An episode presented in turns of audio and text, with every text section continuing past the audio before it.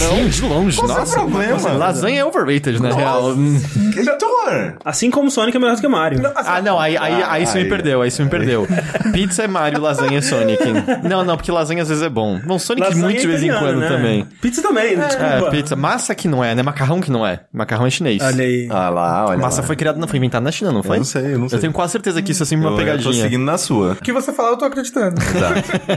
Quem diria, sei lá, quando você olhava os jogos lá no meio da década de 80, que a porra de um encanador italiano iria conseguir se manter como o Mickey dos videogames, tá ligado? É um negócio que é inacreditável quando você para pra pensar, quando você desconstrói o personagem e fala, cara, é um, um carinha de bigode com roupa feia, tá Ele ligado? nunca seria criado hoje, tá ligado? É, não. Nunca, Ele- jamais. Inclusive, a criação dele, o bigode, o, o chapéu, é, é tudo porque que não tinha- Limitação, é, né? Eles não limitação. conseguiam fazer o nariz. veio- É, o, limitação. o chapéu era pro não ter o cabelo mexendo ao É, vento, né? Era- gigante também. E, bom, e lembrando que ele apareceu num jogo que nem levava o nome dele, ele não tinha nem nome, né? É, ele tinha nome, ele era o Homem Pulo, O Homem né? Pulo.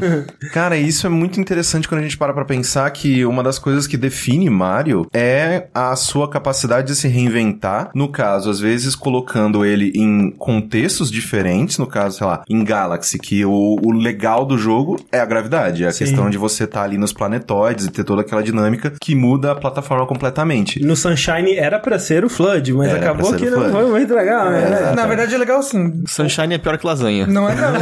Temos Ah, aí é bom. Acho que o Odyssey até põe uma perspectiva muito forte isso, é o quão pouco define Mario e, por consequência, o quanto que Mario pode ser, sabe? Sim. É, e eu não tô nem levando em conta o fato de que ele pode pilotar kart, ele pode ser juiz Ser um de, boxe, ele pode ser médico, ou, sei lá, pegando mais jogos, ele pode jogar tênis, é mais o fato de que Pensa em qualquer profissão. plataforma é um negócio aberto e abrangente o suficiente pra ter meio que subgêneros que são quase gêneros em si dentro dela. Sim. E acho que é por isso que ele consegue continuar se reinventando. Mas né? o mais impressionante, eu acho, é que mesmo dentro dessa mistura toda e dessa variedade absurda, ele sempre consegue manter uma identidade do Mario. E eu acho que o Odyssey amplia mais isso, porque até então eu diria que ainda envolvia de alguma forma precisão e desafio em plataforma, e eu acho que isso é a menor parte de Odyssey, sabe? Talvez. É. Talvez. Eu sou o André Campos Eu sou o Rafael Kina. Eu sou o Caio Corraine. Eu sou Heitor de Paula. e esse é o 91º Dash Podcast no Jogabilidade.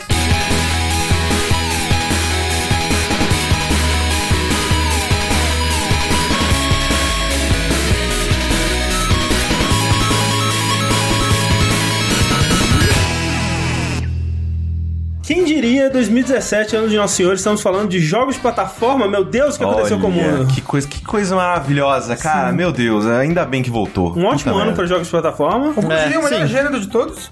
É? Eita. Quem? aqui, ó, aqui, ó, aqui. Põe na a gente roda tá discutindo sobre FPS aqui nesse programa? Para discutir então sobre o que talvez seja o, o maior lançamento de jogo de plataforma desse ano, estamos aqui com a presença de Heitor De Paulo do Overloader. Seja bem-vindo de volta. Olá, tudo bem? Heitor, Oi. fala pro pessoal que tá escutando, se eles não te conhecem, se eles não conhecem o seu trabalho, onde que eles podem ir para conhecer. Ok, eu sou também jornalista de games. Ah, eu hoje em dia tenho um site chamado overloader.com.br, que é o nome Overloader. O endereço Sem o é, é Isso, é que nem Tumblr. Eu, se bem que eu acho que você escrever com o S é Ah, redirecionado. é. a, gente Ah, pensou, a gente pensou em tudo. É, É, igual a gente que, registrou o Twint. Twin. Ah, Twint? Se alguém escrever tweet errado, eles caem no Cara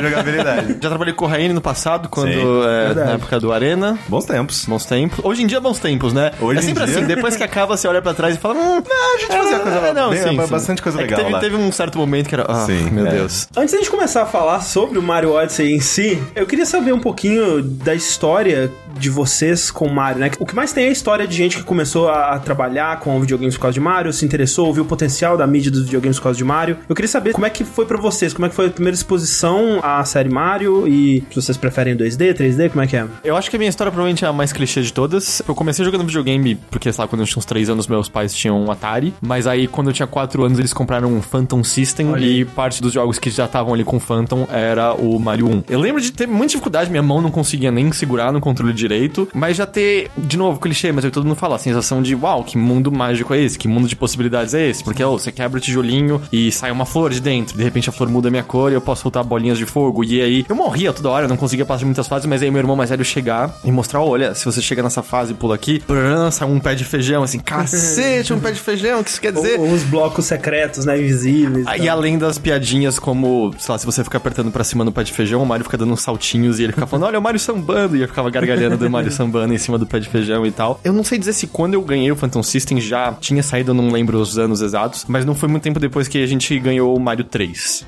E aí o Mario 3, sim, que foi o uou, que foi um, é um jogo muito mais colorido, né, um jogo muito mais bonito, mas logo na primeira fase você virar o Guaxinim e tipo, olha, dá pra sair voando, tipo, que? Você tá voando, as fases são gigantes, você pode ir pra qualquer lugar. E já tem a sensação de, cara, esse jogo é infinito. E aí, pouco tempo depois, ainda meu irmão mais velho chegar em casa e dar uma olhada nisso e mostrar as flautinhas e, e, e Warp Zones e ir pra outros mundos. Você, cara, como assim? Tem segredos em todo lugar que eu olhar aí. O jogo passa meio que a sensação de que a magia existia, de alguma forma, sabe? De que haviam coisas secretas se você as procurasse e você seria levado pra lugares mágicos. É mais ou menos isso. As duas memórias mais antigas de jogos que eu tenho, uma delas é de eu estar num lugar que tinham dois fliperamas, um de Street Fighter 2 e um de Capitão Comando, e a outra é de Mario, o primeiro Mario, que eu também, a minha irmã, na verdade, ela ganhou um Beat System, né, que era um dos clones bizarros de... Não existe esse nesse console.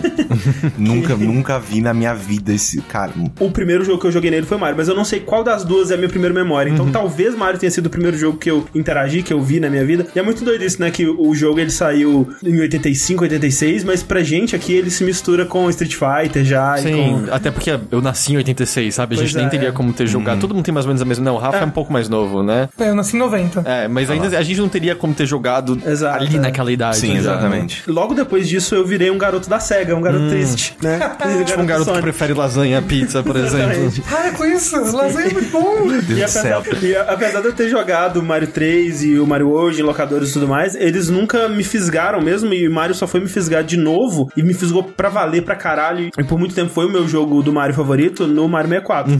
Que eu tive essa sensação. Eu acho que foi a primeira vez que eu tinha já um- uma biblioteca de jogos suficiente e um conhecimento do que Mario 64 estava fazendo pra entender que aquilo era impressionante pra caralho e que, meu Deus, como esse jogo tem tanta coisa, e tanto mundo e tantos segredos. E aquilo sim foi muito mágico. Eu lembro distintamente, assim, o meu primeiro jogo de 64 foi o Pilot Wings, não foi o Mario.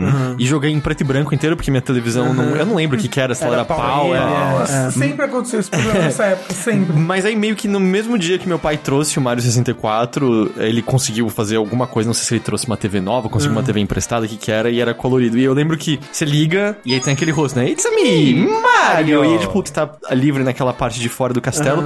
E eu lembro do meu pai em pé, e ele sentando vagarosamente, se curvando, aproximando da TV, falando, mas quando eu era criança, assim, nem nas minhas imaginações mais selvagens eu conseguia imaginar um troço desse. Isso aqui é realidade, cara. Mas- Já e hoje em dia é, é meio risível, assim, sim, comparado com o que a sim. gente tem, mas foi meio isso na época, É, assim, com eu, certeza. eu lembro de lendas, assim, que o pessoal contava de, tipo, cara, nesse novo jogo o Mario, ele pode dar rasteira, ele pode dar soco, e o cara, o pessoal tá inventando Yeah, coisa pra caralho, da tem- pirueta. E tem 30 movimentos que você nunca utiliza no jogo, né? É que nem falar que o Mega Man da Hadouken. Isso é mito, isso daí. Meu primeiro console foi o Master System, né? Lasanha. E, e, é- Eu ainda ganhei muito feliz com o Master System, mas eu fui um garoto mais feliz quando eu ganhei depois um Nintendinho. E não era um Beat System, era disso, era um Nintendinho mesmo. Só que eu não cheguei a jogar Mario 1 na época. Acho que o meu pai comprou direto o Mario Bros 3. Aí ele sim, era o Xodó. Até os meus pais darem o meu videogame pros meus primos, Por quê? porque eu tinha ganhado um Super Nintendo. Aí eles deram o meu Nintendinho. Eu nunca. eu- mas eu fico sempre muito triste quando eu ouço as histórias de pais que não entendem. Tipo, "Ah, mas é diferente, não é a mesma coisa. É, mas era assim, ganhou um videogame novo, o antigo vai pra outra pessoa da família. Mas aí no Super Nintendo, Mario World, que foi realmente a paixão. Uhum. Porque eu tava mais velho, já tava entendendo, jogando melhor. Então era reunia aquela primaiada toda pra jogar Mario World, tem uma vida de cada um. E aí, pode saber que se você subir aqui, tem uma lua. E Ah, aí. que dá três você- vidas, né? É, e aí, nossa, mas que loucura! E uma chave que te leva pra outro caminho. Era muito bacana ir descobrindo todos esses tipos de coisa. Como descobrir pra sair da floresta. Foi um Nossa. absurdo. Até Que- hoje eu não sei. que- Ah, que as fases fazem um circulinho isso, e que, tal. que é o Lost Woods, né? Sim. Que é o mesmo da mesma floresta do Zelda. Ah, é pra ser Lost Woods É, mesmo? é, é Lost Woods o nome em japonês nos dois, se não me engano. E até a gente descobrir como é que passava dali, foi uma aventura. Até hoje, quando junta os primos assim, a gente, nossa, a gente podia jogar Mario algum dia de novo. Mas depois, no futuro, eu cometi o erro e o acerto, talvez, de ter pego um Play 1 ao invés do 64. Hum, é, não. é- Foi um Foi um acerto. acerto, foi um acerto. foi, foi um acerto, porque, né, um zilhão de jogos a 5 reais. 3 por 10, 3 por 10. Mas, mas foi um erro porque o, o meu primo tinha um Mario 64 e eu queria chorar toda vez que eu ia na casa Não, mas dele. você tinha depois tinha que ir Croc. embora. Tinha Crocs, Tinha que ir tinha em 3D. Bubsy 3D. Spyro. a magia de descobrir as coisas no Mario e era um mundo aberto e aquele. É, é, sei lá, Cara, era eu outra tenho- coisa. Eu tenho uma memória muito viva de estar rolando um carnaval de rua em Coronel Fabriciano, minha cidade natal, e eu numa locadora jogando Super Mario 64, enquanto as pessoas do lado de fora se pegando loucamente, dançando no carnaval de rua, sabe? Mal é sabiam celebridades. elas que quem tava curtindo mais era você. Isso, o André não falou, mas ele tinha 25 anos.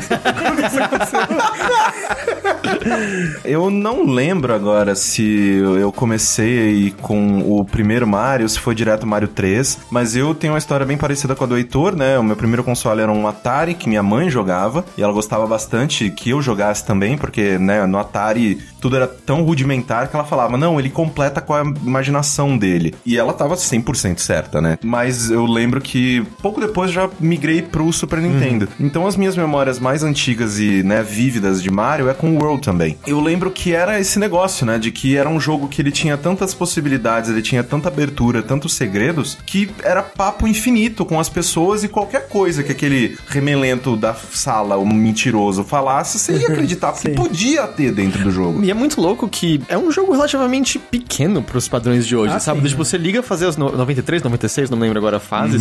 É bem rápido e tal, mas naquela época. dias, mais ou menos. eu acho que numa sentada de algumas horas você faz, cara. É, É, você sur- você surpreenderia. Não, você surpreenderia do quão rápido é fazer meio que um. Não, É um dia inteiro só pra aquela fase chamada Tubular.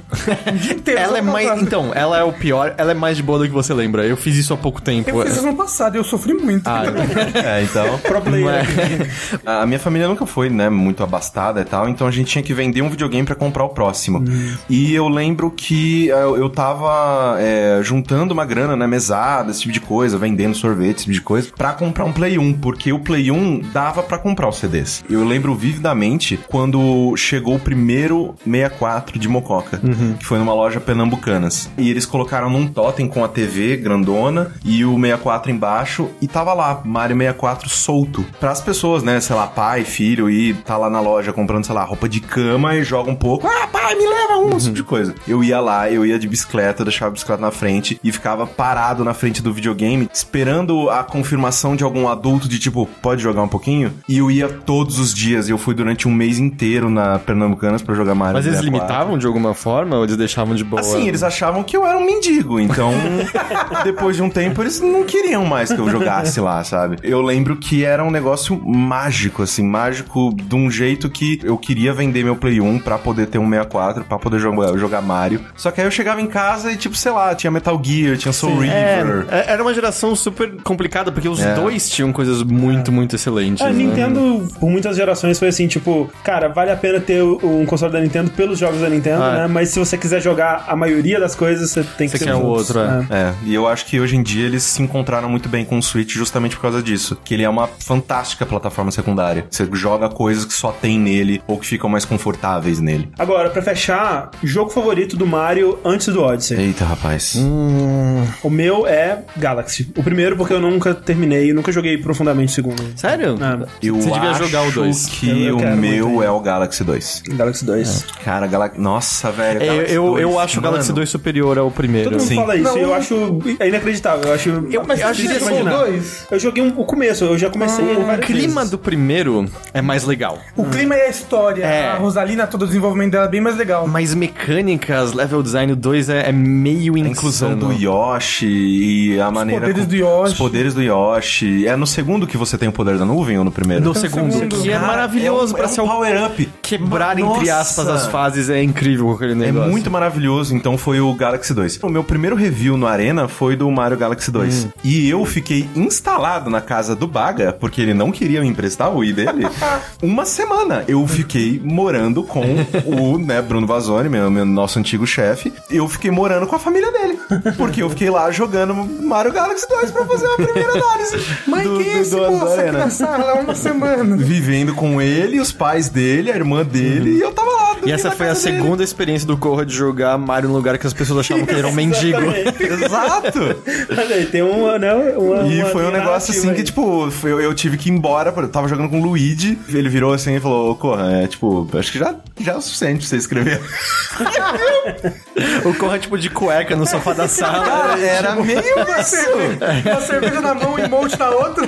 Cara, era meio isso, e foi genial, E assim. você, Heitor?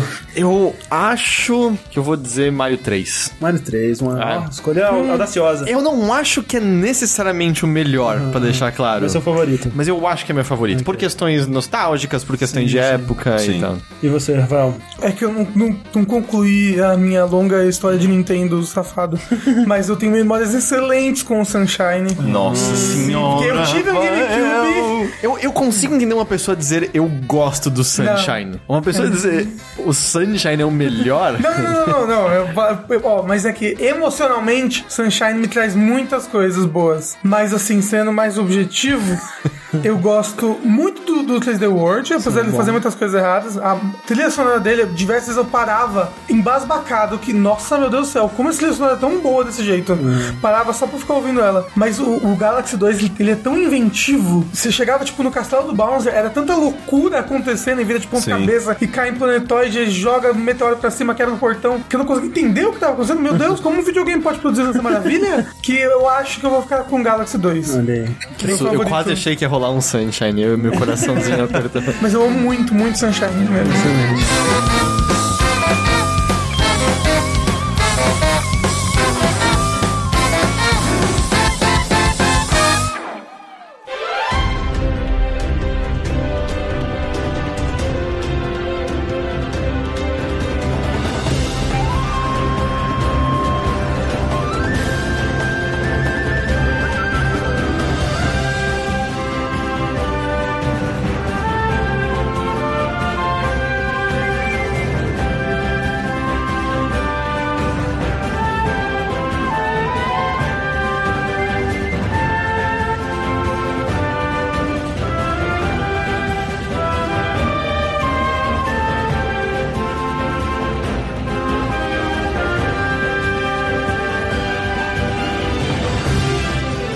no final de 2016 o Nintendo Switch ele é anunciado, né? E ali no meio daquelas pessoas desagradáveis pegando o Switch pra jogar na festa, né? Que pessoas inconvenientes, quem chamou essa pessoa? A gente viu algumas ceninhas do que seria o Mario Odyssey, né? Ali já a gente já viu O Sand Kingdom. o Sand King, Tosta Arena ali. Pouco tempo depois, né, em janeiro, é, a gente teve o jogo anunciado pra valer. E na verdade a gente teve um, um pequeno spoiler, né, antes disso ainda, que foi quando o Miyamoto ele foi no programa do Jimmy Fallon, que ele tocou violão com a banda lá, que momento maravilhoso da Uhum. Sim, televisão muito, mundial. muito bom, cara. Que ele tava com a camisa e na camisa dele tinha o Mario com a roupa do samurai, né, que você tem no Odyssey ali. É, eu, Ninguém... eu, eu acho que, não, eu acho que chama de spoiler, a gente tá, tipo, encarando o significado da palavra. Exatamente. Mas o jogo mesmo ele foi anunciado em janeiro, naquele Nintendo Direct, né? Eu acho que foi só na E3, né, que eles mostraram a mecânica do Cap, né? Sim, sim. E eu lembro que, cara, a gente assistindo aquela conferência e tudo mais, transmitindo, era um negócio tão absurdo e tão. Tipo, eu não tô entendendo o que tá acontecendo. Como assim um tiranossauro de bigode? Como assim o Mario tá andando de moto? Tem gente nesse É, o jogo? New Dunk City. Tipo, o, O, o Tem Gente, a gente tomou esse impacto no trailer de revelação do jogo. Sim, que, é Mesmo, que assim. foi em janeiro, né? é, a maioria dos jogos do Mario eles costumam ter uma gimmick, né? Um, uma, uma- Um pala- gancho. Um gancho, né? Uma palavra Não, em português eles, eles têm, eles têm uma, uma mecânica central. Uma mecânica central na qual o jogo ele se baseia, ele se, né, aquilo lá é, é o centro dele. É, no Sunshine é o, o, O Flood. o Flood, no, no Galaxy é a gravidade, né, os planetoides e tudo mais. A gente viu aquele primeiro trailer de, de revelação do, do Mario Odyssey, que muita gente ficou pensando, ah, então vai ser um jogo de mundo aberto, né, porque ele mostrou a cidade, será que essa vai ser a parada desse jogo, né? Odyssey, né, deu eu- uma sensação de uma coisa grandiosa Eu acho que tal. eles falaram, eles descreveram como mundo aberto no mesmo sentido que eles descrevem 64 e Sunshine mundo aberto, Sim, né? é que a primeira impressão foi que, tipo, cara, vai ser um GTA do Mario, sabe? Tipo, muita gente tava falando disso na época, alguma É, coisa é assim. porque a revelação foi na cidade, né? Exato, Sim, né? eles Então, mostraram aí, no era, Donk City. era o que a gente tinha pra se basear. E aí, quando eles revelaram na E3 a mecânica do chapéu, a gente, caralho, tem mais, porque a gente já tava empolgado com o que a gente Sim. tinha visto em E assim, janeiro. é, é- é louco eles revelaram o jogo sem mostrar a mecânica central É, dele, né? Que é possuir os inimigos e, e o seu chapeuzinho jogar em tudo quanto é canto. E eu acho que na E3 foi, um, foi uma sobrecarga, né? Porque foi, o chapéu dominando várias coisas e você já vendo, cara, quantas possibilidades tem, mostrando a transição de 3D pra 2D, que você fica, o que que tá Sim, acontecendo? sim. Mostrando as roupinhas, mostrando os reinos variados, você para um segundo, sabe? É, Para, foi- foi calma. assim, foi- Foi inacreditável. Eu preciso absorver isso, vai com calma, sabe? Tipo, eu acho que todo mundo ficou muito empolgado Sim, aqui. cacete. Nossa, absurdamente. Foi louco que a C3 a gente tava meio. Ah, né? Foi, né? É, último dia Nintendo, o que que vai ter? Vai ter Mario, né? A gente já sabe o que que vai ser Mario. O que que mais vai ter, sabe? E aí a Nintendo chega, toma Mario, toma Metroid, toma essa porra toda, né? E foi bem da hora. O lance do Mario Odyssey é que ele entrou em desenvolvimento logo depois do 3D World, né? Pela mesma equipe, né? O mesmo diretor, inclusive, que é o Kenta Motokura, que é- o primeiro jogo que ele dirigiu foi o 3D World, mas ele tá trabalhando na, na Nintendo basicamente desde o Sunshine aí. Ele, ele teve envolvido na maioria dos Marios, tanto os 3D quanto os New Super Mario. Eu sempre vejo muita gente falando, nossa, os Mario Odyssey, muito bom, não sei o que lá, obrigado Miyamoto e tal. Mas o Miyamoto mesmo não teve envolvido, né? Não, Ele as já- pessoas amam elogiar os mesmos É. nomes que elas conhecem volta e meia. Assim, ele provavelmente foi produtor, como sempre. Não, nem produtor. Não? Ele nem tá como produtor. O que o pessoal fala é que ele é um supervisor, né? Tipo, Ah. por- mais por respeito. É um e pelo- guru. É um guru. Eles mostram, olha, que é isso que a gente tá fazendo, se tem algum feedback. Dá um e pitaco. Cada vez mais soa que o, o, o input dele é muito similar ao antigo presidente da Nintendo, não o Iwata, o... O Yamauchi. Yamauchi, que era volta e meia o cara que olhava e falava, ah, beleza, isso tá da hora, beleza, isso, Isso. não tá. Cada vez mais parece e, isso. E pra ter uma ideia de como essas gerações da Nintendo estão passando, o papel que o Miyamoto tem hoje é o do Yoshiaki Koizumi, né? Que ele sim é o guru do Mario atualmente, né? Ele foi co-diretor do Mario 64, ele foi um dos maiores responsáveis, aí talvez o principal responsável pela movimentação do Mario, né? E, e acho que é bem doido o que a gente vai comentar, mas o Mario Odyssey ele ainda tá expandindo no que foi criado no Mario 64, que é muito impressionante, né? O que eles fizeram ali em questão de animação do personagem, versatilidade e tudo mais. Também foi o cara que escreveu a história do Link's Awakening. Ele é um cara muito importante dentro da Nintendo. Com uma trajetória curiosa, né? Eu vi naquela matéria da Rolling Stones que compartilhou que é um cara que veio de artes, na real, né? É, e aprendeu a modelar e coisas do tipo no tempo livre dele em Por conta casa. própria, né? exatamente. Aí ele começou escrevendo histórias e fazendo arte e foi pra essa parte de animação e tal, e direção, né? E hoje em dia ele tem um papel que a gente meio que associa ao Miyamoto, é o produtor da parada e ele orienta a equipe, né? Ele é a cara do jogo, né? Sempre que tem um Nintendo Direct, ele é aquele cara que tá usando o cap, que tá com Uhum. o casaco vermelho e tal. Ele também tá sendo muita cara do Switch também, né? Depois Sim, da, sim. da morte do Iwata. Ele que comandou aquela apresentação que rolou no Japão, não foi? Sim, Até que sim, ele apresentaram sim. vários jogos. Que ele, né, instalava os É, dedos ele e é ia pra outro. Uhum, Exato. exatamente. É. E eu acho importante porque o novo presidente da Nintendo. Sim, Ele, não... é um rei do carisma, né? Ele é um, é um veinho ali que você olha assim e você fala, ei, vai dar bronca em todo mundo. Essas- ah, esses caras fazendo uns é brincadeiras. Kimishima? Não. Kimishima, né? Kimishima. Mishima. Ele, ele tem cara de velho bravo, assim. Sim, tipo, sim. tipo antigo Papa. Ah, então é legal que eles arrumaram um novo rosto, né, pra Sim. Nintendo aí. Diria que a responsabilidade do Mario Odyssey, quando você quiser elogiar alguém, elogia ou ele ou o diretor, né, que são os caras principais ali por guiar esse projeto. Desde, né, dos trailers da E3, esse tipo de coisa, eu me tranquei, eu não assisti mais nada, eu não vi mais nenhum Eu trailer. também tava nessa. Porque a avalanche de informação que foi aquele trailer, eu falei, eu estou vendido e eu não preciso de mais nenhuma informação. Mas eles lançaram tantas coisas, porque assim, eles Lançaram. tiveram, eles tiveram mais os uns dois gameplays ou três. super longos lá na E3 em si, que esses eu assisti É, largamente e antes, tal. assim, no mês do lançamento, via direto, assim, a Polygon, a IGN, assim, ah, 30 minutos de gameplay novo Ah, do tá, isso é porque o Odyssey. pessoal teve o ciclo de preview e tal, sim, isso eu sim. cheguei a ver. Mas teve alguns outros vídeos que eram compilações de possibilidades do jogo que eu não queria ver, porque eu, eu não quero ver que tipo de inimigo que eu vou É. capturar, qual tipo de mecânica que eles vão trazer, porque isso pra mim sempre foi um dos grandes atrativos de Mario, né? Quais serão os power-ups? Porque o Mario, quando ele tá, né, sem nada, ele pula e corre, é isso que o Mario faz. E, e tem ele dá um soco, de vez em quando um... E, e tem coisas que, quando exploradas ao máximo, essas habilidades básicas dele, são muito, muito boas. Elogiando Sunshine, as partes que eu amo daquele jogo são as partes que você não tem flood, são Que desafios né? puros de plataforma que pedem que você use justamente as habilidades base ao máximo e tal. Sim. Então dá pra ser muito legal só isso. Sim, sim. Então eu queria ser surpreendido, né? Tipo, ah, nossa, eu entrei num Goomba, mas eu não sei o que o Goomba faz. Eu, eu queria descobrir tudo isso no jogo. Então me blindei, não assisti mais nenhum trailer. E no dia do lançamento, né? Ou no dia anterior ao lançamento, não lembro. O seu já tinha liberado. É, que eu né? comprei no eShop comprou do Japão. No, no Japão. E aí, graças ao horário de verão daqui, não foi nem meio-dia, foi 11 da manhã que liberou. Exato. e eu comprei na África do Sul e eu tava, meu Deus do céu, eu preciso ver as pessoas jogando esse jogo, mas o meu, meu vai liberar 8 da noite, cara. E aí eu lembro que eu tava tão animado, mas tão animado, que eu falei, cara, pra não fazer uma merda e comprar o jogo duas vezes, eu saí pra andar de bike. Foi o primeiro dia que eu saí pra andar de bicicleta. E eu lembro que eu, sei lá, eu quase morri na avenida, tá ligado? É isso que você faz quando você anda de bicicleta na avenida, você quase morre sempre. E aí eu falei, caralho, velho, eu quase morri sem jogar Mario. aí eu voltei pra casa, tá ligado? Eu tipo, meu Deus do céu, eu preciso jogar Mario. Aí você abraçou o Switch deitou na Ah, Mas isso era engraçado porque, assim, obviamente, era lançamento de Mario, com os 11 da manhã, apareceram muitas pessoas pra assistir a transmissão, mas eu via muitos comentários de pessoas de, meu, eu não quero ver, mas eu quero ver. E aí, é, eu acho que era essa meio a sensação de, de Sim. todo mundo, assim. Sim, Foi, inclusive, tive que me desinscrever de um monte de canal que eu acompanhava no YouTube, porque spoilers estavam correndo solto no mês de lançamento. Eu, inclusive, descobri que tinha um reino que eu não queria saber que tinha. Eu, eu sei, esse eu sabia porque tinha aparecido no ciclo de preview já. É, então, É, eu não, também é, não, eu o- não sabia que tinha. E é estranho, eu não sei se isso acontece com vocês também. Eu acredito que muitas pessoas que estão nos ouvindo agora devem estar revirando os olhos, porque a gente tá muito nesse ar de tipo, Mario é mágico, Mario é fantástico, Mario esse tipo de coisa.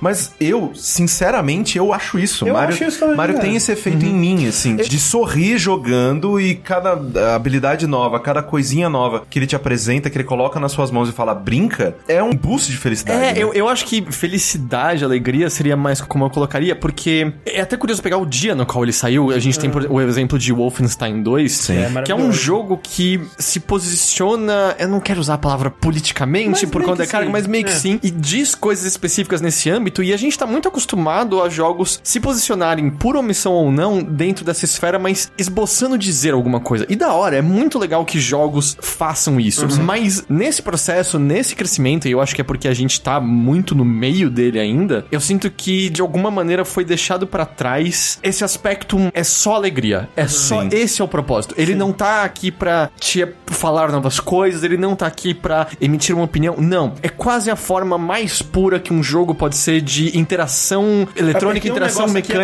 aconteceu um negócio ali. Exato, assim. ele é sobre alegria, é sobre te botar um sorriso no rosto. E Sim. eu acho que a quantidade de jogos que são focados nisso é menor hoje em dia comparado ao passado.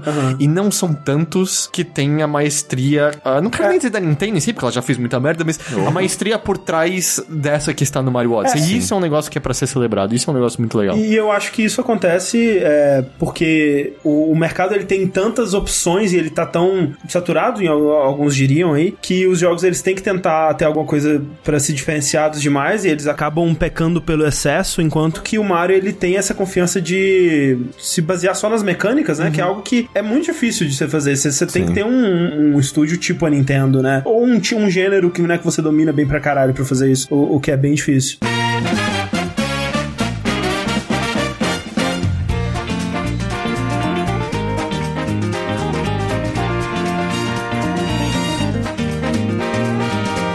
vai falar de spoilers aqui nesse podcast, né? Assim, o que é spoiler ou não pra cada um é relativo, né? Eu tava vendo no Reddit lá que tinha pessoa postando uma foto de uma árvore com tag de spoiler, aquela árvore que tem um rabinho. Cada um tem uma sensibilidade diferente, mas a gente vai falar de tudo aqui. A gente vai falar tudo que acontece no jogo, todos os mundos e tudo mais, então fica avisado aí. É, eu fiquei animado de descobrir aquela árvore com Sim. o rabinho. É, foi. Só uma estrela do rabo, não é? Quando você segura Sim, o chapéu. mas é porque ela aparece em outro jogo, É, né? parece o Mario e a Peach sentado nela em outro jogo. né? Qual? No Mario 3D Land, todos os poderes de rabinho de você virar guaxinim vieram daquela árvore. Ah, tá que sai voando e cai em todo mundo isso, e tal. Mas o Super Mario Odyssey, então, ele começa de um jeito diferente, no meio da ação, né? Naquela cutscene eh, que é... Eu gosto muito coisa. A gente, sei lá, é o Bowser tá brigando com o Mario de novo. é, e você é, já sabe, você sabe, Deus. É. Você tá no final de uma aventura, já parece, É, né? todo mundo esquece que a trama do 64 é que você vai visitar a princesa porque ela fez um bolo pra vocês. Esse é o ponto de partida da E, e trama. geralmente é assim, né? Tipo, o Mario tá indo indo pro castelo por algum motivo, né? E aí o Bowser chega e, e rouba o, o castelo inteiro, ou só a Peach, ou alguma coisa, variação desse tipo. Porque a gente pensava assim, ok, o, o Bowser sequestrou a Peach, o que ele vai fazer com a Peach, né? E a- nesse a gente sabe, né? Ele tá indo se casar com a Peach, né? E aí os dois estão lá com aquelas roupas maravilhosas dele lá. O, Sim, o Bowser Pink. Bowser. Cara, o que eu acho melhor de tudo é o, o buquê de flores piranha, né? Sim, eu Cara, adoro é, o buquê é de maravilhoso, Que tem vários enfeitando o barquinho, inclusive, Sim, é muito sim. bonito. Aliás, decepcionante que não dê pra explorar o barco, verdade, o airship né? do Bowser. Eu queria muito Podia ter brincar naquele negócio. dele, é. O Mario é derrotado e ele cai No mundo do Tim Burton. no mundo do, do Nightmare. Before Christmas, é, exatamente. E lá ele conhece o Cap, né? Que é um fantasminha, né? De uma raça de uns fantasminhas de, de chapéu, assim, que ficam lá no Bonetown. Bon, bonnet, né? tipo Bonnet, chapéu é, em uma- francês, uma- alguma coisa uma assim. É. alguma coisa assim, né? E você descobre que a irmã dele, né? Também foi sequestrada ao lado da Peach, a Tiara, né? Ela tá servindo como uma tiara da Peach ali. Uhum. O Bowser tinha acabado de passar pelo país dessas criaturas de chapéu, que tem construções em forma de chapéu e naves em forma de chapéu e tudo mais em forma de chapéu. Que seria muito bizarro, que seria como se nossas naves tivessem forma de seres É, humanos, e a né? gente morasse em prédios que fossem pessoinhas. Exatamente. O Bowser tinha acabado de passar por lá, roubado a tiara, e ele tava indo em direção a outros reinos pra roubar mais itens, né, da decoração e da festa de E ele ainda casamento. quebrou todas as naves, né, do, do É, pessoal. É meio quase Doctor Who, só sobrou uma tarde, tá ligado? só sobrou a tipo do isso. Mario pra cantos. E aí, o Mario se alia com esse Cap, né? Que tem essa habilidade que vai ser a, a principal do jogo, né? E é engraçado que, assim, você vê que claramente eles não pensaram assim: hum, seria legal se o Mario encontrasse uma raça de chapéus sencientes, né? E esses chapéus tivessem essa habilidade de possuir alguém. Eles provavelmente pensaram: e se o Mario jogasse o chapéu dele, né? E aí o chapéu dele pudesse é, ser uma coisa meio Kirby, assim, que ele absorve o poder do inimigo, né? E tudo mais. E começaram a trabalhar com protótipos disso e depois criaram uma justificativa. É, é, o- é o narrativa, né? retroplanejamento. Primeiro você. O que, que você quer fazer, e aí depois você né, vai. E, e não tem histórias que a Nintendo faz isso. Primeiro ela cria mecânicas Exato. e depois Sim, vê com qual franquia aquilo se encaixa por um acaso e. É, Existem conversas de que essa ideia dessa mecânica nem necessariamente era um Mario desde o começo. Mas uma coisa que a Nintendo sempre faz é transformar mecânicas em personagens. Sim. É Né? E principalmente na série Mario, né? É. Tanto que o, o Flood, que é uma mecânica do Mario Sunshine, ele é um personagem. Inesquecível. Mas é assim.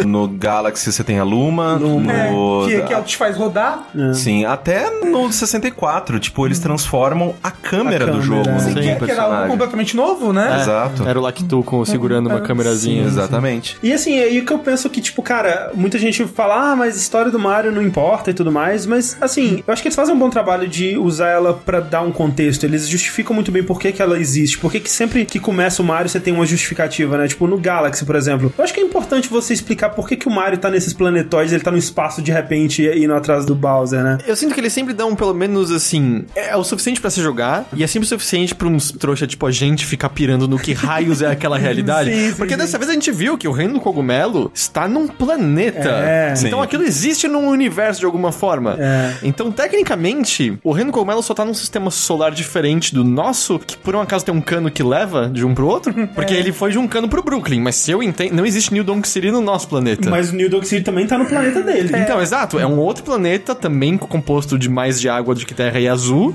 que por um acaso tem um cano que liga com o nosso. E que por acaso também tem uma lua, né? Igual a nossa. Ignorando o filme, pelo amor de Jesus Cristo. Não, mas o desenho animado ele também era do Ah, Brooklyn. ignorando o desenho animado E também. guia oficial do Mario 64 também. É. Mas eu sei, no Mario World 2, ele na verdade nasceu no reino do cogumelo, né? É, ele não nasceu, né? Porque. A, a, a cegonha trouxe. Tecnicamente, cegonha. ele nasceu na ilha dos dinossauros, se a gente É, quisesse. é isso, né? Porque ele caiu lá primeiro e depois ele é levado até. Inclusive, Mas como a parece- gente sabe, os dinossauros ainda vivem, É. né? Então. Loucura discutir Lord Mario, mas. Não, loucura não, isso aqui é uma conversa discutir. séria. Mas esse é o meu ponto, assim, a dessas migalhas e os trouxa, tipo a gente, ou pelo menos tava eu, só é. Não, não, é. Mas é porque no final de Mario Galaxy 1, que esse é uma loucura, porque Mario Galaxy 1 tem uma lore um pouquinho mais extensa, você, tem, você faz porque você renova a Sim. galáxia e você formou aquele planeta que você está habitando agora, provavelmente. É verdade, né? É, a- isso era a- quando pegar o final do Luigi também, não é isso ou não? Não, eu não que é o final se- normal. É no final normal. Acontece um negócio muito louco que você dá um reset na galáxia toda. E É aí a por isso- Rosalina, como deusa, recria É por todas isso as coisas. que o castelo da Peach no Mushroom Kingdom é um pouco diferente. É por isso. Por isso. por isso que eu só tenho uma sala, né? Exatamente. A progressão do jogo, então, é que o Mario Mario ele tá indo atrás do Bowser, passando por esses mundos, né? E cada mundo, eu tô falando mundo, né? Mas são países, né? De um mundo. Mas é que é, é, Eles é são tipo mundo, é o que é a gente porque- sempre entendeu em mundo em Mario, Sim, né? Porque eles são muito diferentes entre si, né? Cada um tem uma identidade visual própria, alguns têm estilos visuais bem diferentes, né? Habitantes Tem habitantes próprios, é. raças diferentes. Exatamente, exatamente. E uma coisa que eu acho que é muito bacana que interliga esse negócio, que, né, o, o jogo ele tem um grupo de vilões, né, que Isso. são Os Brudos. É, os wedding planners, né, do Bowser. Isso, é assim, me faz um sentido incrível, que, ah, claro, é a equipe que tá planejando, Planejando. e sendo paga pelo Bowser pra, né... Provavelmente cobrando caro pra caralho. Cara pra caralho, porque imagina colocar todos aqueles outdoor, tudo mais, Cara, cidade linda. queria muito aparecer na caras, né? Caralho, velho, o Bowser é muito o Dória daquele mundo.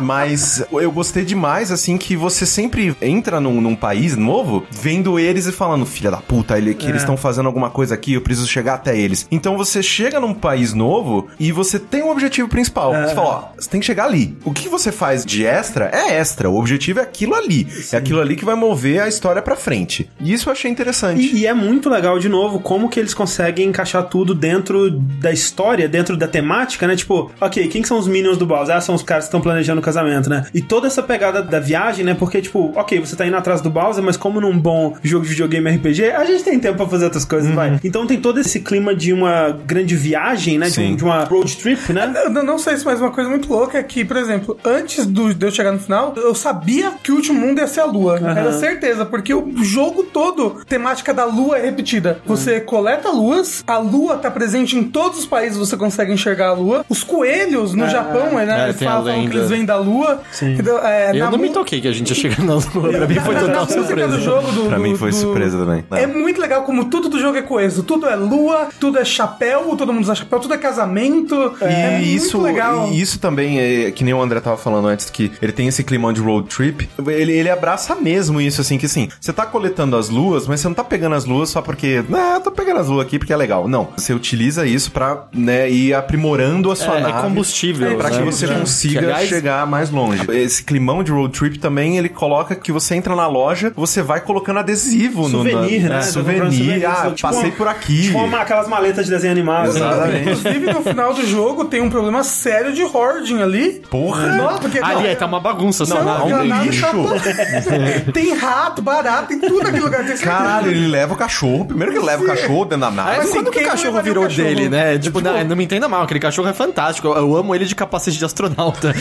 Mas, tipo, quando é que o cachorro virou do Mario? E aí a gente vê que o Mario estaria num episódio de acumuladores. Isso. Tipo, cara, sem zoeira, deve ter bicho congelado no- na, na geladeira. Uns Yoshi mortos, né? Cara, mas que nojo! Que Se ele nojo!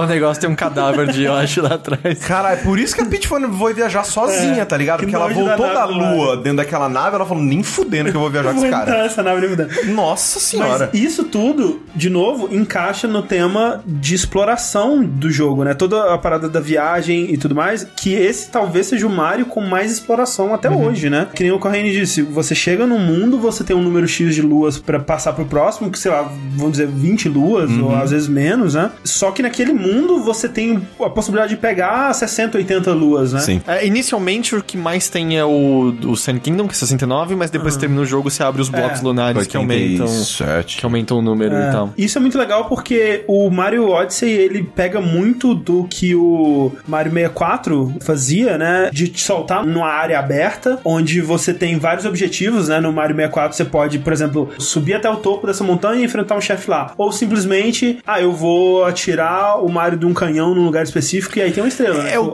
Coisas simples e coisas mais complexas. Ao mesmo tempo, tem uma, diferença grande, porque certos objetivos você podia cumprir, não importa qual momento você entrasse da fase. É, sim. Alguns eram. Você tinha que ativar a, fase estrela mudava. certa e a fase mudava um elemento dela que te levava pra aquela que é- estrela. que é algo que o Galaxy fazia também, né? E o, e o Sunshine é a mesma coisa, do tipo, sabe, aquela primeira fasezinha, na segunda vez ele tinha um novo caminho que levava pra Piranha Aham. Pit, era isso que chamava? Ou, ou a, a planta carnívora lá. E ele mudava meio que esse elemento. O lance, tirando esses cubos lunares, que é depois que você termina Aham. o jogo, tudo já é acessível desde o começo. Uma coisa que eu acho incrível disso do cubo adicionar coisas depois é que enquanto eu tava explorando pela primeira vez os mundos, eu nunca pensava, cara, isso aqui parece que era pra ter alguma coisa coisa aqui, mas ainda não tem. E depois quando o cubo ele adiciona mais coisas, elas parecem que elas já estavam lá desde sempre. Ah, sim. Eu- e é engraçado porque eu, eu fui rever, como eu acabei transmitindo, eu fui ver uns, eu jogando algumas fases, e eu percebo que eu tava explorando pedaços de fase. Normalmente eu falei assim, ah, isso aqui não é pra ser nada, é só um caminho pra outro lugar. E aí, ah não, aqui passou a ter muitas coisas É, depois é, que eu exato, ativei esse exato. cubo, você percebe isso. Então isso é legal porque, pelo número de luas que você tem pra pegar ser mu- muito maior, você tem uma variedade muito maior também de desafio, né? E de nível de complexidade pra cada um. Você tem umas, né, que, por exemplo, o Sushi ele jogou e ele gostou do jogo, mas não ficou apaixonado pelo jogo como a gente. Ele, é, o Sushi morreu por dentro, Exatamente. né? Sim, a gente já estabeleceu disso, isso. E uma das críticas dele é que ele sentia que pegar as luas pra ele tava parecendo pegar as penas em Assassin's Creed 2, porque era basicamente tipo, ah, eu tô andando aqui, aí tem uma lua aqui do lado. E tipo, de fato tem essas Tem, tem algumas que assim. são super sem graça, É, com tem algumas certeza. que são muito sem graça. Especialmente depois que você abre o cubo, aí ele adiciona mais umas que eu... acabou a credibilidade, né? Eles colocaram isso aqui. É, tem uns que é bizarro, que o cubo indica onde tá e você chega lá e é só dar uma bundada no chão. Aí você fica, mas ah, é, é, é, é. Mas pra cada uma dessas tem outras que são ou desafios de plataforma, ou é um chefe, ou é um- uma coisa diferente que você tem que fazer com o bicho daquele mundo, ou é Um segredo. um segredo, uma coisa que lembra um pouco, sei lá, os Koroks do Breath of the Wild, Wild. ou umas coisas meio até tipo, sei lá, The Witness, que você tem que observar uma coisa diferente por um ângulo específico. É legal no mapa. que ele usa o- a mecânica de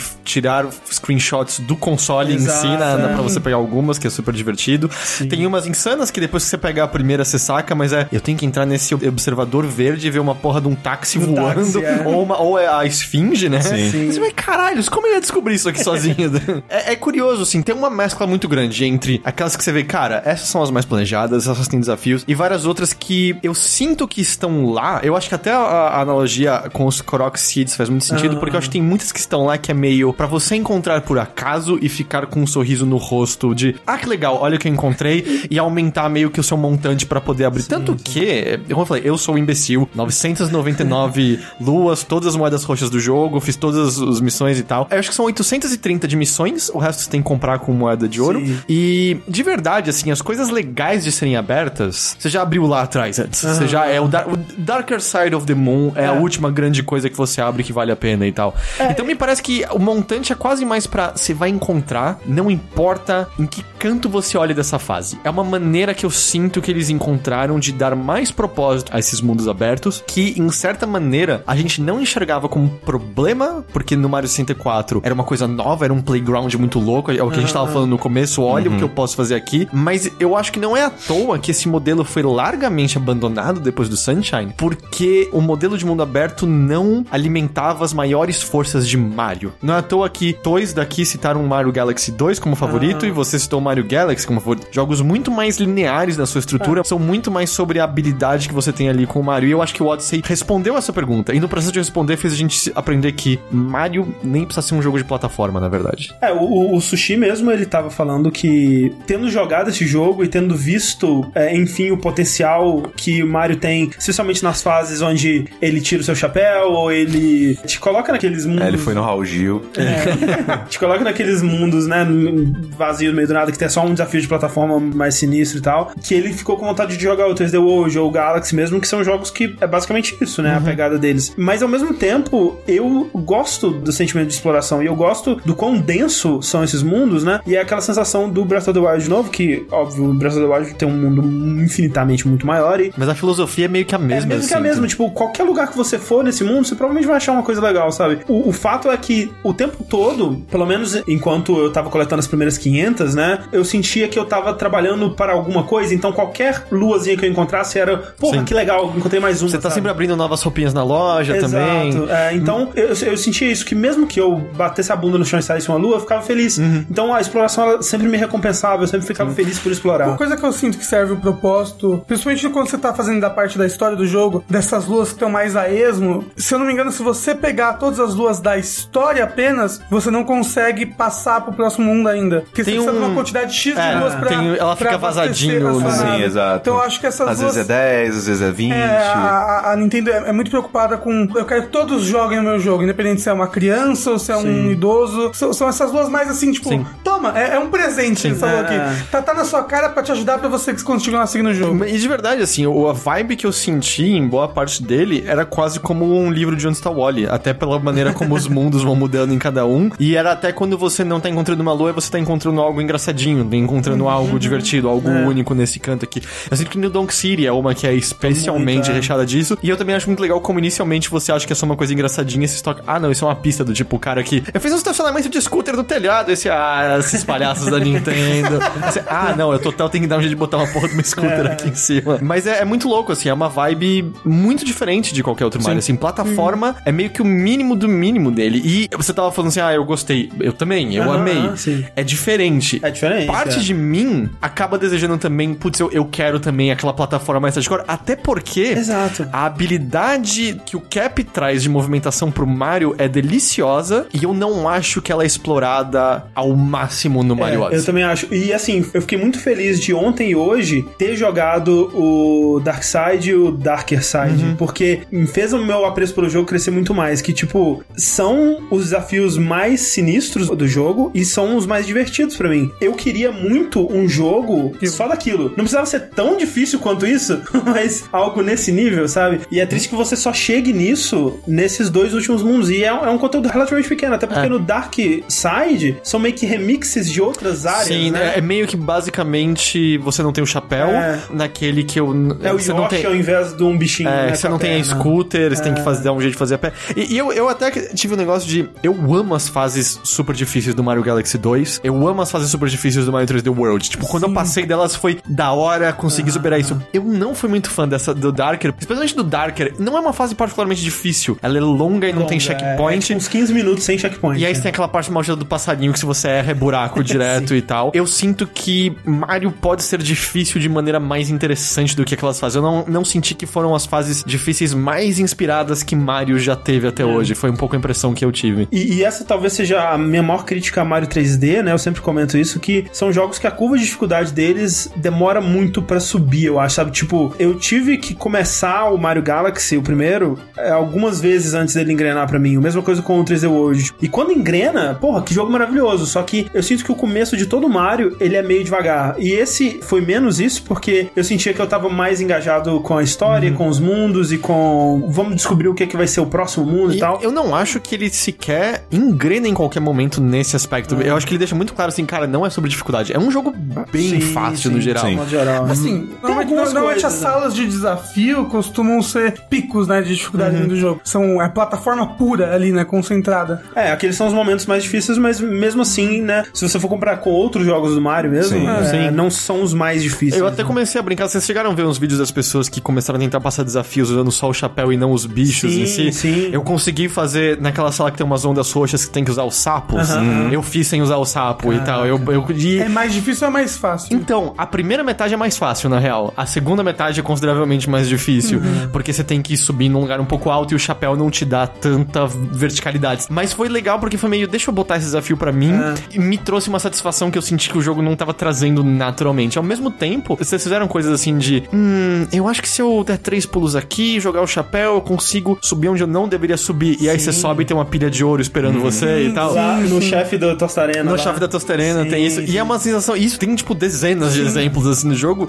E é uma situação muito gostosa que você fica. Ah, quebrei o jogo usando tudo que você me deu. E aí a Nintendo. Ah, eu sabia que você ia fazer isso. A gente não teria como botar isso como desafio principal, porque tem muita gente que não liga. Mas, ô, muita da gente hora. não consegue, Da é. hora que você fez isso aqui. Tá aqui o meu reconhecimento que você fez esse troço hora. 300 moedas, pá. Eu tava vendo um vídeo que eu vou deixar linkado aqui que ele fala sobre o teto de habilidade, digamos, que Mario oferece, que ele tenta ser um jogo interessante, como o Rafael disse, pra crianças e pra pessoas que estão começando a jogar agora, quanto pra quem jogou todos os jogos do 3D do Mario, completou e fez 100% em todos. E por mais que, de modo geral, o desafio principal da história ele não seja muito alto, pra quem realmente quiser procurar esse desafio, ele acaba sendo transferido pra, sei lá, você tentar fazer as coisas da forma mais rápida possível, ou da mais eficiente possível, ou tentar fazer sem pegar o bicho. Eu tenho certeza que vai ter um speedrun onde o cara não captura ninguém, É.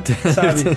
O speedrun de Mario Odyssey vai ser maravilhoso, sabe? Os Nossa, vai caras- ser muito bom, cara. porque não só ele te dá muita flexibilidade no que você pode fazer, mas, por exemplo, chefe de jogo de plataforma, é, raramente, em raras ocasiões, ele consegue ser interessante, porque ele é um chefe que ele tem os dois estágios, né? O, o primeiro estágio onde você tem que defender, e aí o chefe vai atacar, atacar, atacar, e você tem que se proteger, desviar e tudo mais. E aí o estágio onde o chefe fica vulnerável, você vai lá e ataca, né? Um detalhezinho é, que o Mario Odyssey faz, mas que faz toda a diferença, é que mesmo no estágio onde você tem que se defender, se você for habilidoso o suficiente, você, Você pode atacar. Você economiza bastante tempo se você souber. Por né? exemplo, os Broodals, né? Todos eles têm isso, mas, por exemplo, o Caipira, né? O Magrelo, que joga o chapéu e, e você tem que pular no chapéu dele pra sair rodopiando. Se você conseguir dar um daqueles pulos mega altos, quando ele tá jogando o chapéu, você nem precisa pular no chapéu dele. Você pula direto na cabeça, você corta aquela fase. O do chapéu verde, né? Que. Cara, ele, esse Ele foi- tem foi uma um- pilha de chapéus e ele fica. Foi um inferno na minha vida. Esse, Esse é mais chato, É eu mais acho. chato, é é. porque tem o Boss Rush que é com a gravidade da lua, que esse Nossa, daí é um daí- saco. Tá. Que bem me complicado. pariu, velho. E quando ele tá girando no chão, você já pode bater nas costas dele ali e conta como dano, sabe? Você não precisa tirar as paradas da cabeça dele. Então é, é legal que a Nintendo pensou nisso. Ela pensou em, em formas de tipo: se você é muito habilidoso, se você consegue usar as ferramentas que a gente te deu da forma mais eficiente possível, a gente te recompensa Sim, também. é- e é muito legal. assim, Eu, um dos momentos que eu lembro que deu pra fazer sem querer na fase da comida. Como é o nome mesmo? Luncheon Kingdom. Luncheon Kingdom. Tem uma estrela que tá em cima, num negocinho alto, que eu, tipo, ah, não sei como fazer isso. Aí eu tinha um- uns irmãos martelo, que na verdade eram uns irmãos Ah. frigideira ali.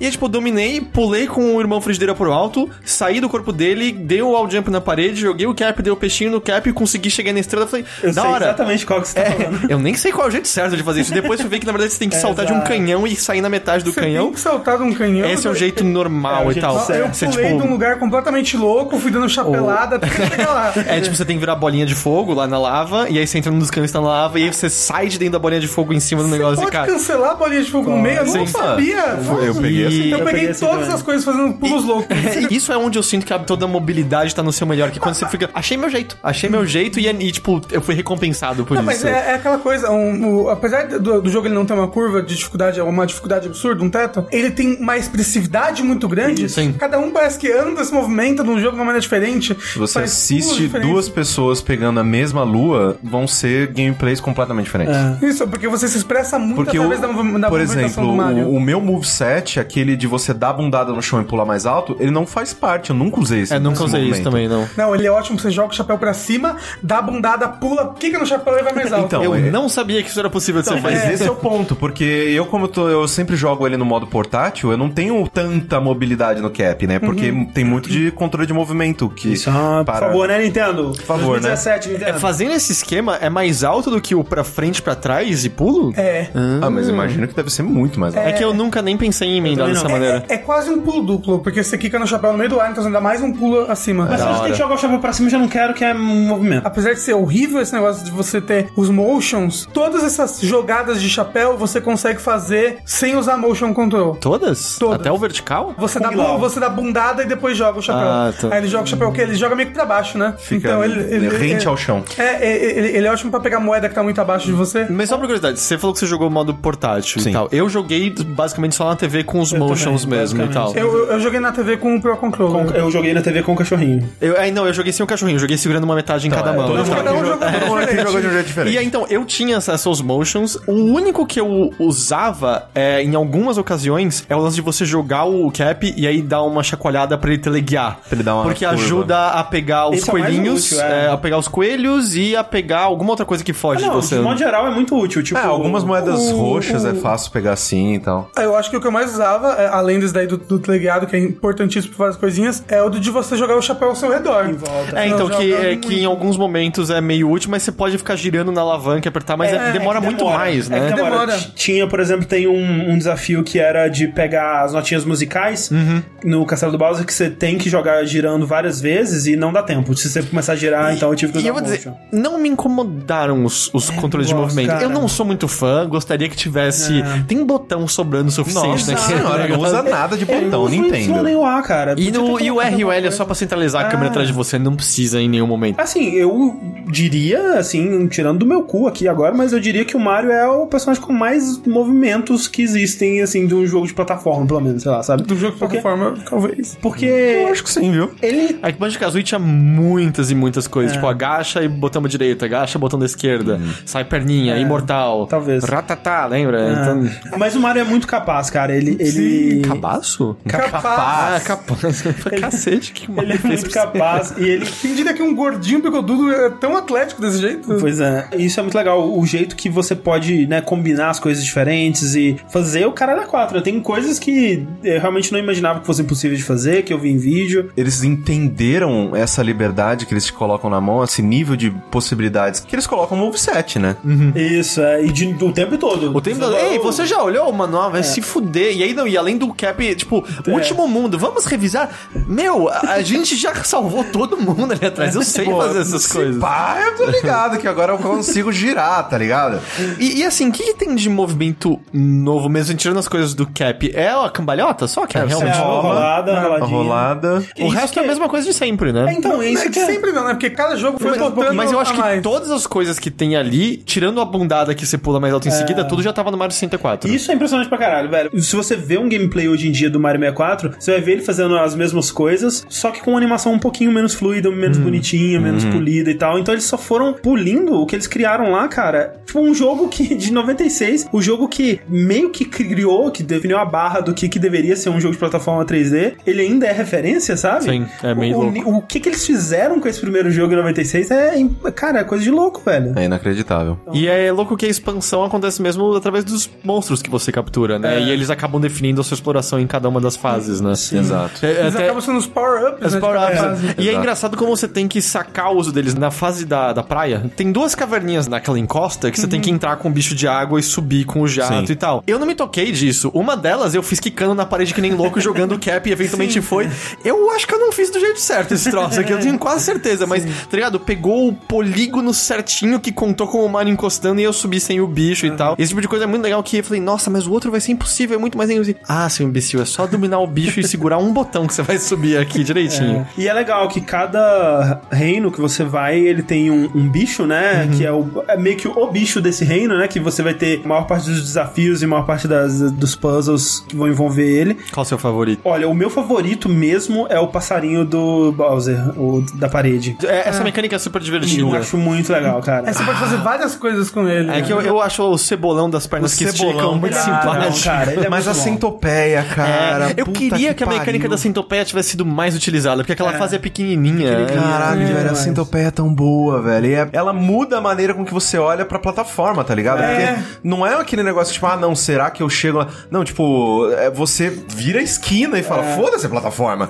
e é tão bem utilizado. Isso que coloca o Mario Odyssey como o meu jogo favorito desse ano e como um, talvez o meu Mario favorito de todos os tempos, porque o que mais me contamina no, em Marios novos é, ok, que power-ups você vai me dar? Que coisas novas que você vai fazer? O que, que o Mario pode fazer nesse jogo? E nesse, se você for pegar que cada inimigo é um power-up, é o Mario com o maior- mais power-up da história. De longe, E- tranquilo. E, alguns desses bichos, né? O cebolão, a centopeia, esse bichinho da parede, dava pra fazer um jogo Um jogo inteiro, inteiro com esse bicho. Enquanto eu jogava, Daria um Snake Pass inteiro, um jogo inteiro só disso. é. Tipo, eu tava jogando pensando assim, cara, esse aqui é o One Piece dos jogos de plataforma, que, tipo, o Eiichiro Oda, eh, o autor de One Piece, ele geralmente ele tem tanta ideia, se ele conversar com alguém, assim, ele dá uma ideia pra esse cara do mangá inteiro que ele pode fazer, e ele usa essa parada num negocinho só Sim. dentro de One Piece que renderia uma saga inteira multimilionária. E é isso que eu sinto aqui, sabe? Que nem o Heitor tá falando, que a gente não explora ao máximo o que o Mario é capaz nesse jogo, mas a gente não explora ao máximo quase nada, porque tem tanta coisa, cara. E, e a maioria dos jogos você pensa, ok, talvez eles tinham que ter inventado uma coisinha a mais pra esse jogo render. E nesse tem demais. Demais. sabe? E eu não quero ser daquelas pessoas que já tá pensando só lá na frente, mas o último Mario que eu joguei, falei, cara, eu gostei, mas eu acho que as possibilidades aqui não foram exploradas ao máximo, foi o Mario Galaxy. Sim. E aí eles fizeram Galaxy 2. Nossa, cara, eu quero Então, demais um Odyssey 2, eu cara. fico me perguntando se, tipo, um Odyssey 2 acho pode ser meio do tipo, cara, a gente tá confortável, o que, que a gente pode pirar pra cacete Talvez agora? hoje em dia um Odyssey 2 não, mas talvez um puta DLC. Até coisas como Yoshi, sabe? Yoshi aparece essencialmente em duas último fases, assim, É, é. o Yoshi é meio que um bônus de você zerar o jogo, E né? ele tem Quase. muita possibilidade, Sim. sabe? Ele É, ele tem uma muita movimentação coisa. bem complexa, ele agarra na parede, É, dá umas joga Ele fica meio Homem-Aranha, né?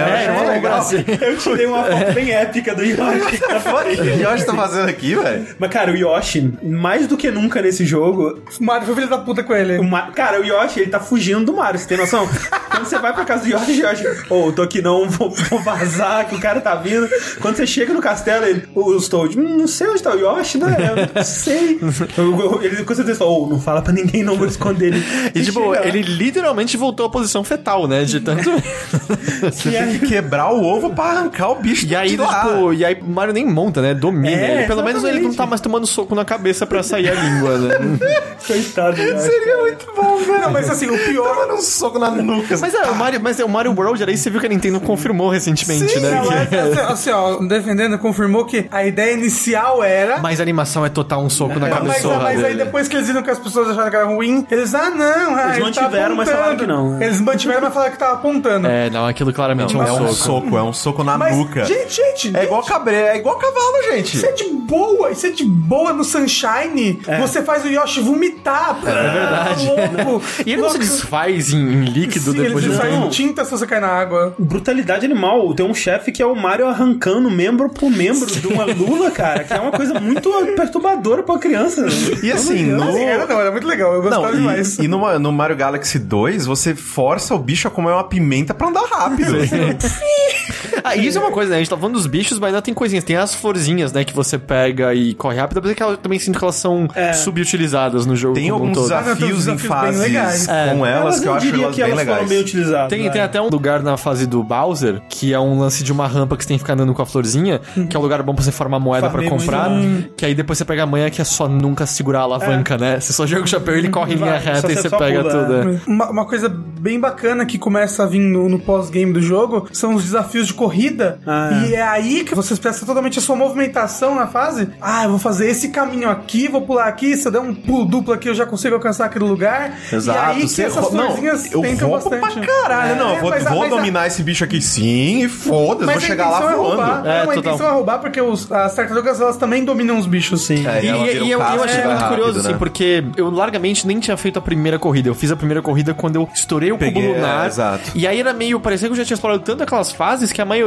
eu nem vi as outras tartarugas. Porque não, não, eu sei fazer, eu vou quicar aqui, subir aqui, aí você ganha cadê as outras, gente? tipo, e é, é meio isso, assim, se você explorou ao máximo aquelas fases, é do tipo, elas não são nem um desafio, sabe? É muito Ah, louco. Eu acho a, a dourada, a tartaruga dourada me dá um trabalhinho sempre, assim.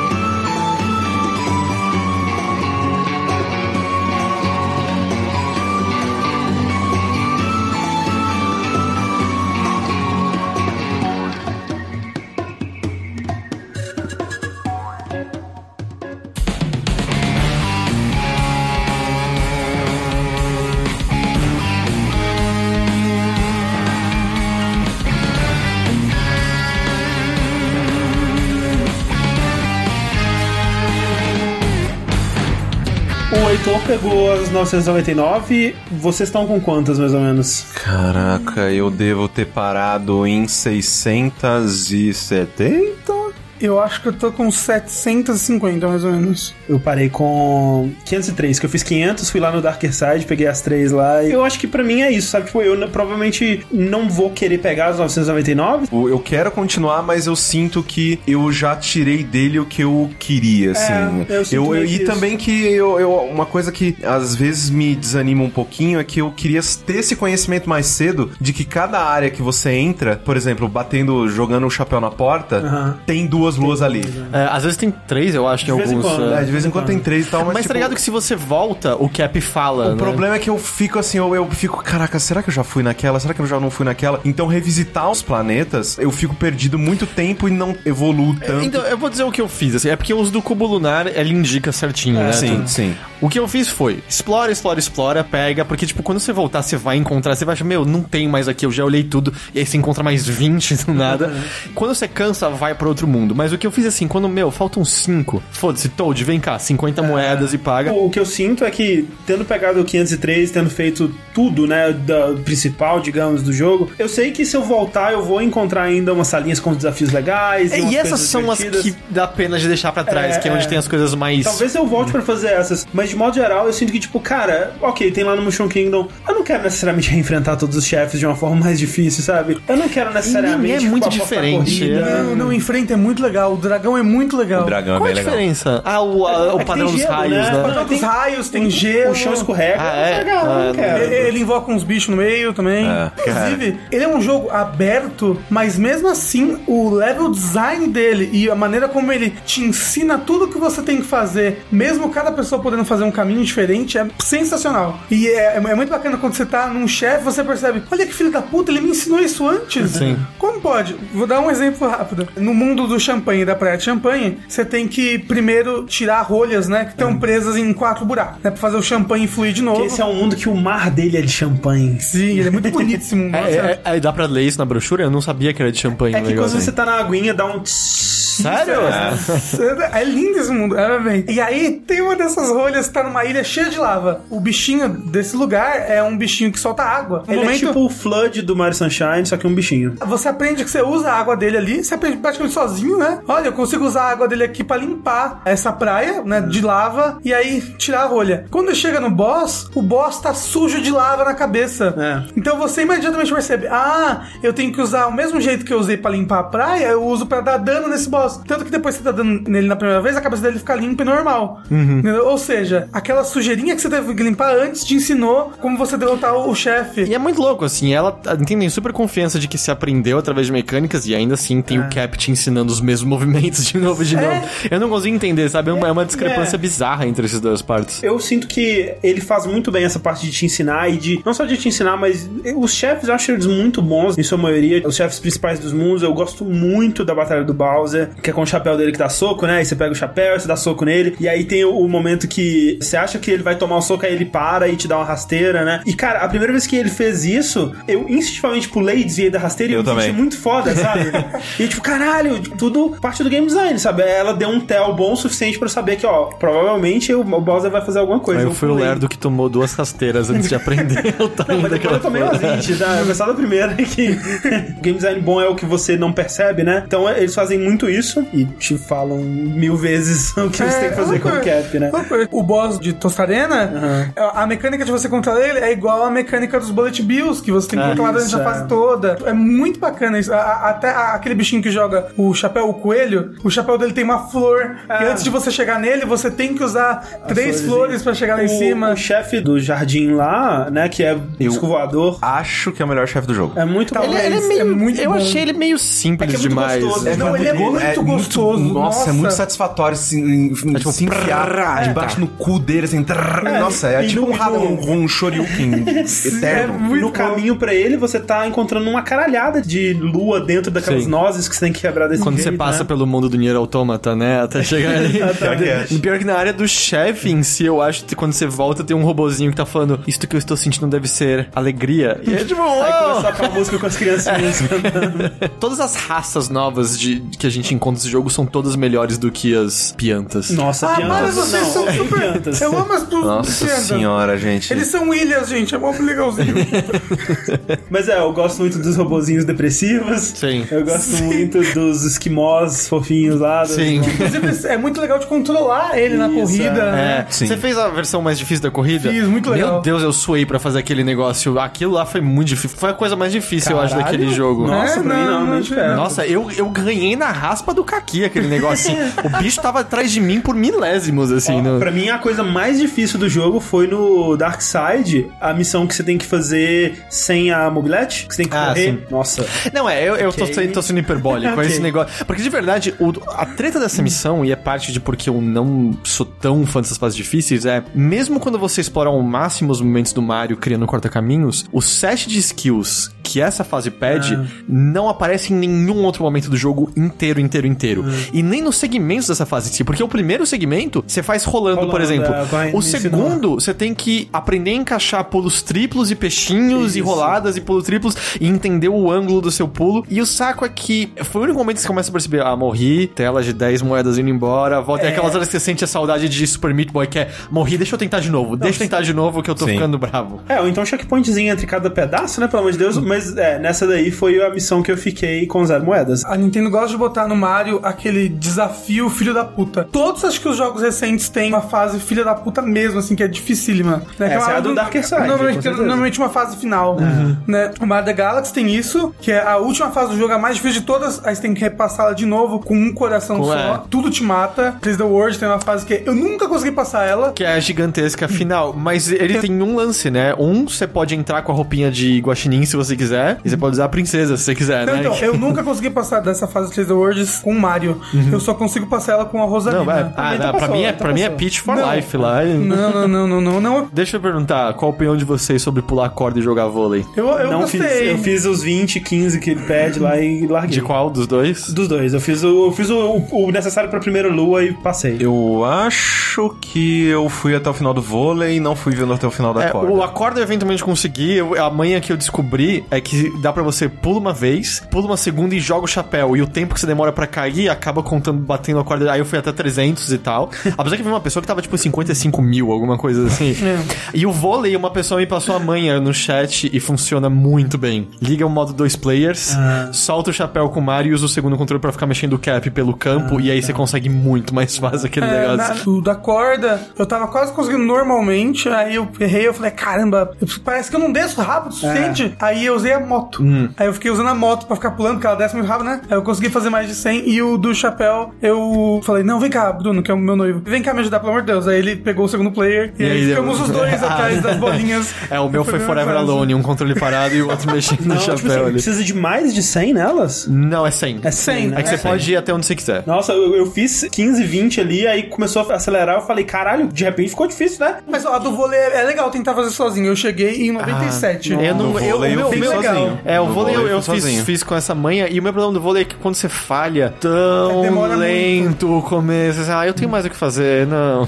Outro chefe que é muito legal é o dragão no mundo do Dark Souls Não, ali, pera, né? esse é o, caramba, esse é a minha- se eu tenho uma decepção com esse jogo é eu queria um- esse mundo completo, sabe? É, eu queria encontrar a baioneta nele, sabe? É, cara, não, eu, eu- queria sem luas nesse mundo. Ele é um pedacinho de bonito. chão quebrado ali, mas é muito estranho aquele dragão realista. Esse aqui que tá Não, fazendo isso, isso aqui. eu acho que foi um dos momentos mais surpreendentes no jogo, assim, porque eu não tinha visto em nenhum lugar. É, Também eles tinha não visto. tinham, eu acho que eles não tinham colocado nenhum trailer. E aí você chega lá e você vê esse dragão e você fica, uau, que E, o- e o Bowser aparece com ele, tipo, não, não, esse é meu truta de longa data, é, sempre andou comigo. e eu gosto muito do detalhezinho de quando se derrota que ele é, tô cansado demais pra me mexer. Você não matou o dragão, tá bom? O dragão tá vivo, ele só tá cansado. É absurdo que Mario consegue fazer um boss de dragão melhor que Dark Souls. Não pode. Eu não sou tão fã dos Broodles, no geral. Eu achei ele- Ah, eu gosto da mamãe. Jo- mamãe soltar Broodle é um muito Shen boa. Chomp na cara dela. Cara, é super fácil, mas é muito satisfatório. Nossa, é muito satisfatório. E eu gosto tá- do Megazord deles também. Eu acho Ah, é, uma, uma luta legal. O Megazord, inclusive, Eu que se, difícil, se mas você é quiser, você não precisa esperar a fase certinha pra atacar. Não, mas bate em tudo, quando você quiser. Não, ele tem saídas de ar do lado que são de madeira. Ah, sim. Então, se você conseguir pegar ele do jeito certo, você escala ele em qualquer fase que ele tiver. Sim, é bem legal. muito legal como o chefe tem várias maneiras de ser. Eu realmente destruído. achava que escalar do lado com o bichinho era, era necessário. Eu, eu achei muito difícil. É, eu acho que foi é por isso. Porque, tipo, rebatendo, você foge das bolas, rebate e ele não faz nada contra você quando você tá Olha aí, subindo.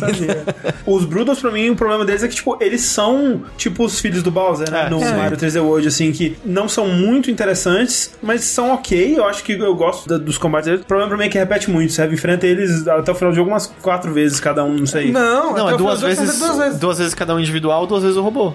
Ah, não, Mas- três vezes três com o. Darker Side. Três Isso, vezes com o. Não, Darker não, não, não, mas no final do Darkseid. jogo normal. Ah, não, eu tô falando de tudo. É, Ah, três. É, não, vezes, sim, vai. sim, é, três três vezes vezes. com o Dark Side, é isso. É, e nessa do Dark Side, né? É um Gauntlet, né? Que você tipo, tem que fazer tudo com uma vida só e não recupera a vida entre eles. Eu passei, eu e a Clarice, eu apertava o botão e ela colocava um amiibo do Mario Que mancada. pixelado que ele dá uma estrelinha de Ah, invencibilidade.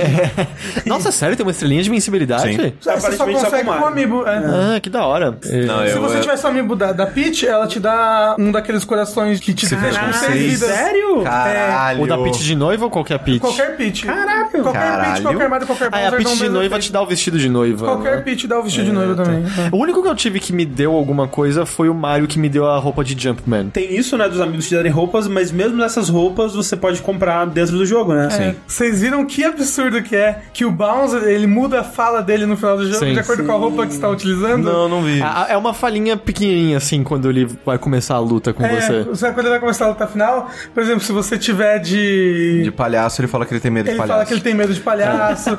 Se você tiver de noiva, ele fala que você tá, Você tá linda. Você tá lindo. Se tiver de ba com a roupa do terno dele, ele fala: seu terno tá incrível, mas você ainda não foi convidado pra festa. Isso, é muito ah, eu, eu comprei a roupa de esqueleto, tá ligado? Que aqui custa 9.999. Eu também comprei. É que quando apareceu, eu falei, esse é meu objetivo, é isso aqui. E aí o Bowser fala, tipo, você tá tentando me assustar, não vai dar certo. Mas é mó legal. E não quero assustar vocês. Mas o nariz do Mario é um osso também. Isso, é verdade. Logo, eu acho que ele é menos humano do que os humanos de New Donk City. É. Deus do céu. Pera aí, por que, que o nariz do Mario é um osso? Porque Ele tem um ossão redondo no lugar do nariz. Ah, ok, vi. de Caralho, mas é um desvio, tipo, da- Rapaz. desviou de outra pessoa nele, né? E, e roupas? Quais as roupas favoritas aí? Eu gosto muito da de palhaço.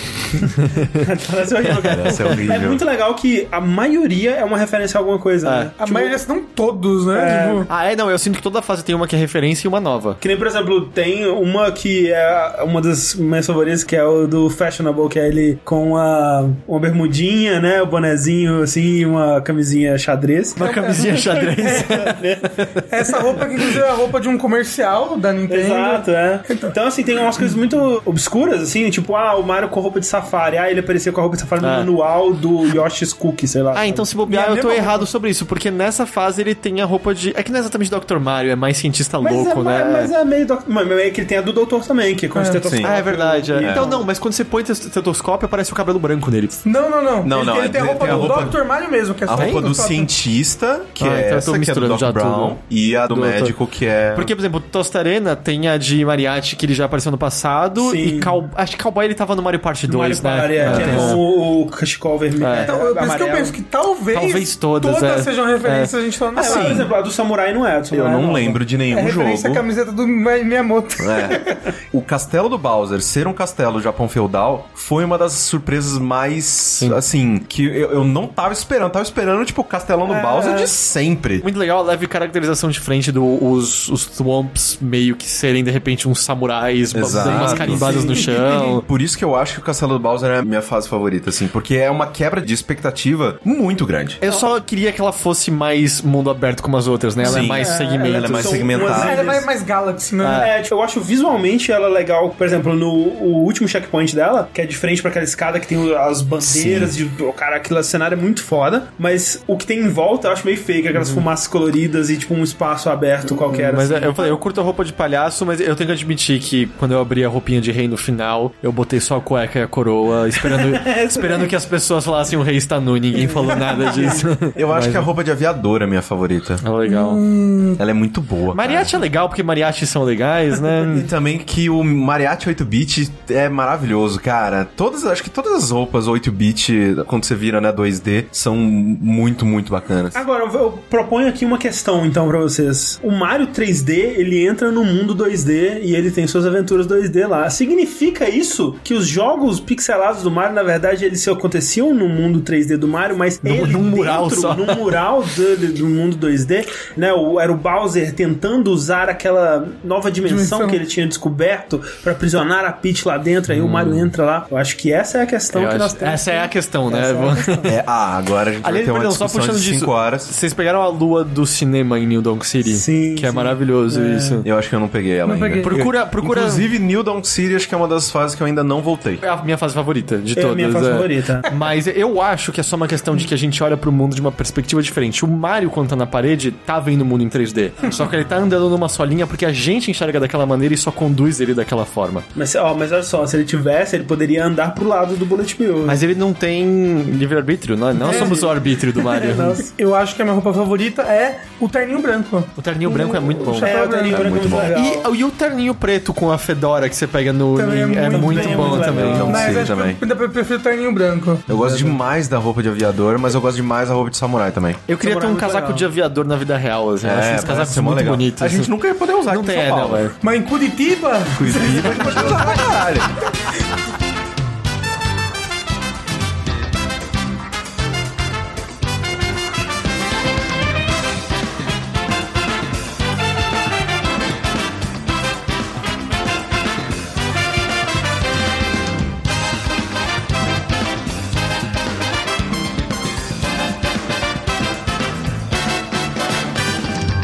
Assim, falando dos mundos, né? New Donk City é o meu lugar favorito do jogo. Assim, foi engraçado que quando anunciou, eu fiquei muito preocupado. O que que Mario tá fazendo? Tá indo pra direção do Sonic. Mas basta um contexto, né? Tipo, basta eles mostrarem que essa coisa de você tá viajando por mundos que é pra ser essa estranheza, né? Que nem eles falam que, tipo, em entrevistas que a ideia era ter a sensação de chegar num lugar completamente novo. Quem são essas pessoas? E total, é sempre isso que é, rola, né? Exato. Que você tem quando você tá viajando pelo mundo, digamos. Enquanto que no Sonic é tipo, ah não, o Sonic ele vive nessa cidade, né? Sim, ele, é o ele tá do- aqui. Ele vai O- beijar uma dessas é normal. Ah, e o essas presidente, pessoas, quando tem assim. algum problema, ele liga pro Sonic. E New Donk City tem provavelmente o melhor momento do jogo Sim. inteiro. Sim. Ah, não, é. Eu Melhor que é ainda o- do que dominar o Bowser Eu no acho final. que é o melhor momento de, de, de- Do de ano, jogo né? nesse ano. É. Eu, eu tava torcendo muito, muito, muito pro Donkey Kong aparecer três Apareceu, vezes. tecnicamente É, então. apareceu. É, porque assim, New Donk City, pra quem não pegou, né, tipo, é a cidade onde acontece Donkey Kong, digamos assim, né? How high can you get? Traduções maravilhosas de quando as pessoas não faziam localizações Exatamente. direito. Então, nessa cidade, você tem a Pauline, né? Que é a, a moça que o, o Donkey Kong rapta no arcade, e ela é a prefeita da cidade, né? Sim. E você tem um bilhão de referências a Donkey Kong, né? Você tem o nome das ruas que são o nome dos personagens do Donkey Kong Country, tem a, o nome da rua da Dixie, rua do Ratley, rua do Vanguard, rua do é, Expresso, sei lá. E eu nunca vou não me espantar do fato da Nintendo não ter negado a família extensa Kong uma vez que a Rare caiu Eu fora, acho muito sabe? impressionante, cara. Porque eu fiquei- adoro aqueles personagens no Até geral. porque rolam histórias de que o Miyamoto odeia os Donkey Kong Countries, né, e tudo mais, mas aparentemente abraçaram isso, eu acho muito legal. E você tem esse momento que é o festival, né, que eles estão é, fazendo na cidade, que você tem que recrutar uns músicos, e aí tem a- o número musical com a música tema do jogo, que é maravilhosa. E é foda assim, porque você vai, você reúne todos, aí a Pauline, ah, você tá pronto pro festival? Vamos pro festival? Aí você, cara, que festival, velho? Que porra vai ser? Você tá passando num tapete vermelho, assim, o pessoal falando, é com você, agora vai lá, não sei o que tem. Jumpman! Jump! E tipo, e aí você chega e você fala, caraca, um negócio meio épico aqui, você entra e você, ah, agora entendi o que vocês estão fazendo. É muito bom e principalmente quando você passa sem morrer, né? Porque você não, Ah, sim, é. você não corta. E, e é- e eu acho que esse festival é o ápice disso, mas é, é um jogo extremamente fresco no sentido assim, nenhum Mario foi exatamente isso que foi, mas é um jogo muito reverente à sua Sim. história. É- ele é esse um é, o ápice, com certeza, mas desde quando você entra na mente do Bowser e passam Nossa, os, muito negócios, os negócios antigos, até Os coisas painelzinhos em 2D, né? e, e coisa, sabe, não, eles guardaram pra última fase do, normal do jogo ter o jogador de futebol americano, sabe? Que você não via desde o Mario World. Cara, do nada, tem um no jogo inteiro. E, tipo, você entra nele e você. Meu, vocês estão me zoando que vocês guardaram pra cá. Tipo, eu tava com um sorriso É, do começo ao é fim com aquilo. cara. E parece muito aquilo assim, meu, a gente não vai se prender ao passado. A gente não esqueceu, sabe? Tá aqui Sim. ainda de Não, alguma e é forma. demais, cara, que tipo, quando, por exemplo, eu tava jogando Sonic Mania, eu tava pensando, cara, será que um dia a gente vai ver a Nintendo fazer isso com um novo Mario com o gráfico do Mario hoje, por exemplo, ou um- uma coisa bem reverente ao passado, assim, e meio que eles não precisam, que eles fazem muito melhor dentro do Odyssey, É. eu acho. Mas eu amaria um Mario 2D. Eu acharia super legal. Com, Eu também com acharia tipo, bem legal. pixel art foda, não um gráfico de New Super Mario Não, exato. Bros. Sim. Eu, eu acharia foda, mas eu sinto que a Nintendo ela, ela fez o que o Sonic Mania fez pra Sonic, Uhum. por mais que Sonic tava precisando muito mais disso, né? O que, que é quando você chega no Motion Kingdom, sabe? Que você Sim. entra no castelo e tem a, a musiquinha do castelo e aquele lugar, e você olha pra luz e tem uma parada, e aí você vai. Você vai entrar no quadro. Só faltou. Let's go. Let's go. e, e eu achei muito louco isso. Quando eu entrei no castelo, minha namorada tava me vendo jogar, eu imediatamente olhei pra luz Sim. dela. Nossa, mas que aleatório. E, tipo, não. É, é engraçado. É a Quem ainda não jogou o você faz, 64 vai ser completamente Todo aleatório. mundo aqui deve ter entrado, a primeira coisa que fez foi. Então, ela, ela não jogou Mario 64. Então, tipo, é muito louco, assim. E, e eu sinto que é um tipo. Como tudo bem que você pode pegar as dicas, mas é o tipo de coisa que quem não jogou não vai achar nunca naturalmente essa estrela, Não, e, a- basicamente. e as músicas, sabe? Tipo, eu fiquei emocionado, sabe? Tipo, o Mario 64 provavelmente, em questão de, de conexão emocional, pra mim é o mais forte, sabe? E no festival de New York City, quando você chega lá, tem tanta coisinha, sabe? Você vai vendo, tem uns vídeos no YouTube que eles estão compilando easter eggs, e tem umas coisas muito sinistras, tipo, a Paulina, ela tá cantando a música, né? E aí, no, num certo momento da música que fica. Primeiro que esse- essa musiquinha é do tema do Donkey Kong do arcade, né? E enquanto ela tá fazendo isso, ela tá fazendo uma dancinha pra frente e pra trás, assim, que é o sprite dela do Donkey Kong 1, cara. Cacete, que da É, hora. é muito foda, velho. Bom, tem a missão que é encontrar a bolsa dela, né? Que era Isso. o item de pontuação no Donkey Kong, que é muito Sim. legal. E a dancinha do Mario, velho? Aquela dancinha do Mario Aquela é meio de cara. assim. E a cara dele, a cara do Mario, cara, é muito Ele tá boa, muito velho. feliz. É, ele tá feliz o tempo todo, né? E é meio que assim como Que você se sente. é. E eu acho que isso que faz dele um jogo tão único, sabe? Que a gente vê, por exemplo, sei lá, Metal Gear Solid 4, que ele só é um jogo grandioso e incrível pra quem tem essa bagagem. É, ele é uma celebração É da uma história. celebração da história do que é Metal Gear e pra quem gosta de Metal Gear. Sim. Então, é um presente do Kojima pra você, basicamente. Mas ao mesmo tempo, né, que vários jogos que tem esses capítulos de não, obrigado por estar com a gente por tanto tempo, não sei o que tem, nenhuma outra empresa com nenhum outro outra série tem a bagagem que Mario tem. Né? Eu tava falando lá no começo do, do, do- programa. Um personagem que a empresa conseguiu reinventar ele, conseguiu dar coisas diferentes, divertidas pra que ele fizesse, pra que ele se mantivesse relevante. Ele não precisou ter uma fase radical, ele não precisou ter, Isso tipo... é muito legal, cara. Tipo, É, E ele, ele se manter, assim, a, a Nintendo, ela, ela, né, tem seus melhores jogos, seus, seus piores jogos, né, não é uma empresa perfeita, longe disso, mas o Mario, ele é quase, quase que intocável. Essa comparação não é nova, né? Mas a Nintendo ela é a Disney dos videogames. Sim. Tanto pela o esmero que ela tem com as coisas e, e esse sentimento de felicidade, de uma coisa Como também o quão restrito é, a É, utilização a da imagem do tem. Mickey, como é. a imagem do Mario. Nas mãos de qualquer outro desenvolvedor, quando os jogos começaram a ter voz ou começaram a ficar fotorrealísticos, é só você ver o que aconteceu com o Prince of Persia, tá ligado? É só você ver o que aconteceu com o Sonic, gente. Sonic, é, o Sonic. Porque o que aconteceu é com o Prince of a Persia mais foi, fácil. Foi bom, não foi? Não, então, teve aquele momento do Warrior Thing que ele virou... Ah, não, tá, eles cagaram nisso. é, Eu tava pensando É. no Sands of Time e o de 2008. Não, tudo bem, esses Ah, são sim, legais. são. Olha o Jack and Dexter, o que aconteceu com o segundo. É, no terceiro foi legal, pelo menos, terceiro mas o foi bom. segundo é chato. É. Enquanto isso estava acontecendo, né, na época do 64, do GameCube ali, as pessoas falavam, cara, por que, que a Nintendo não faz essas coisas com o Mario? Por que ela não traz o Mario pra nova geração e tudo mais? E a Nintendo É, eu- fazendo a coisa dela. Eu, eu sempre acho que esse pensamento é resumido num amigo que ouviu na academia, dois caras malhando conversando, é tipo, meu, é por que que a Nintendo não faz, tipo, um Pokémon com gráfico de ponta? Sim. Os caras não pensam, não ganham dinheiro. quer ganhar dinheiro. Eu agora eu sempre, os caras não pensam. Eu sinto que essa é a frase que define quando as pessoas olham pra, pra isso. E, e o Mario, ele manteve a dignidade dele, né? Sim. É isso que a gente tem. Me incomoda um pouco ainda o Bowser sequestrar a princesa, tá ligado? Tipo, No, no final, né, do jogo, Sim. você tem aquela cena que o, o Mario, ele captura o Bowser, né, no fim das contas, que tá, tipo, ele derrota o Bowser e aí eles estão lá presos num lugar que não tem como sair. Aí você captura o Bowser, tem aquela cena maravilhosa, você Nossa, com a Bowser. cena incrível. Incrível. Assim, o que a cena tem de incrível, a música tem de merda. É, Cara, sério, você não gostou? Aquela música é horrorosa. Aquela música. adoro aquela música. Aquela música tá um passo de É Sonic Sonic 3D, exato.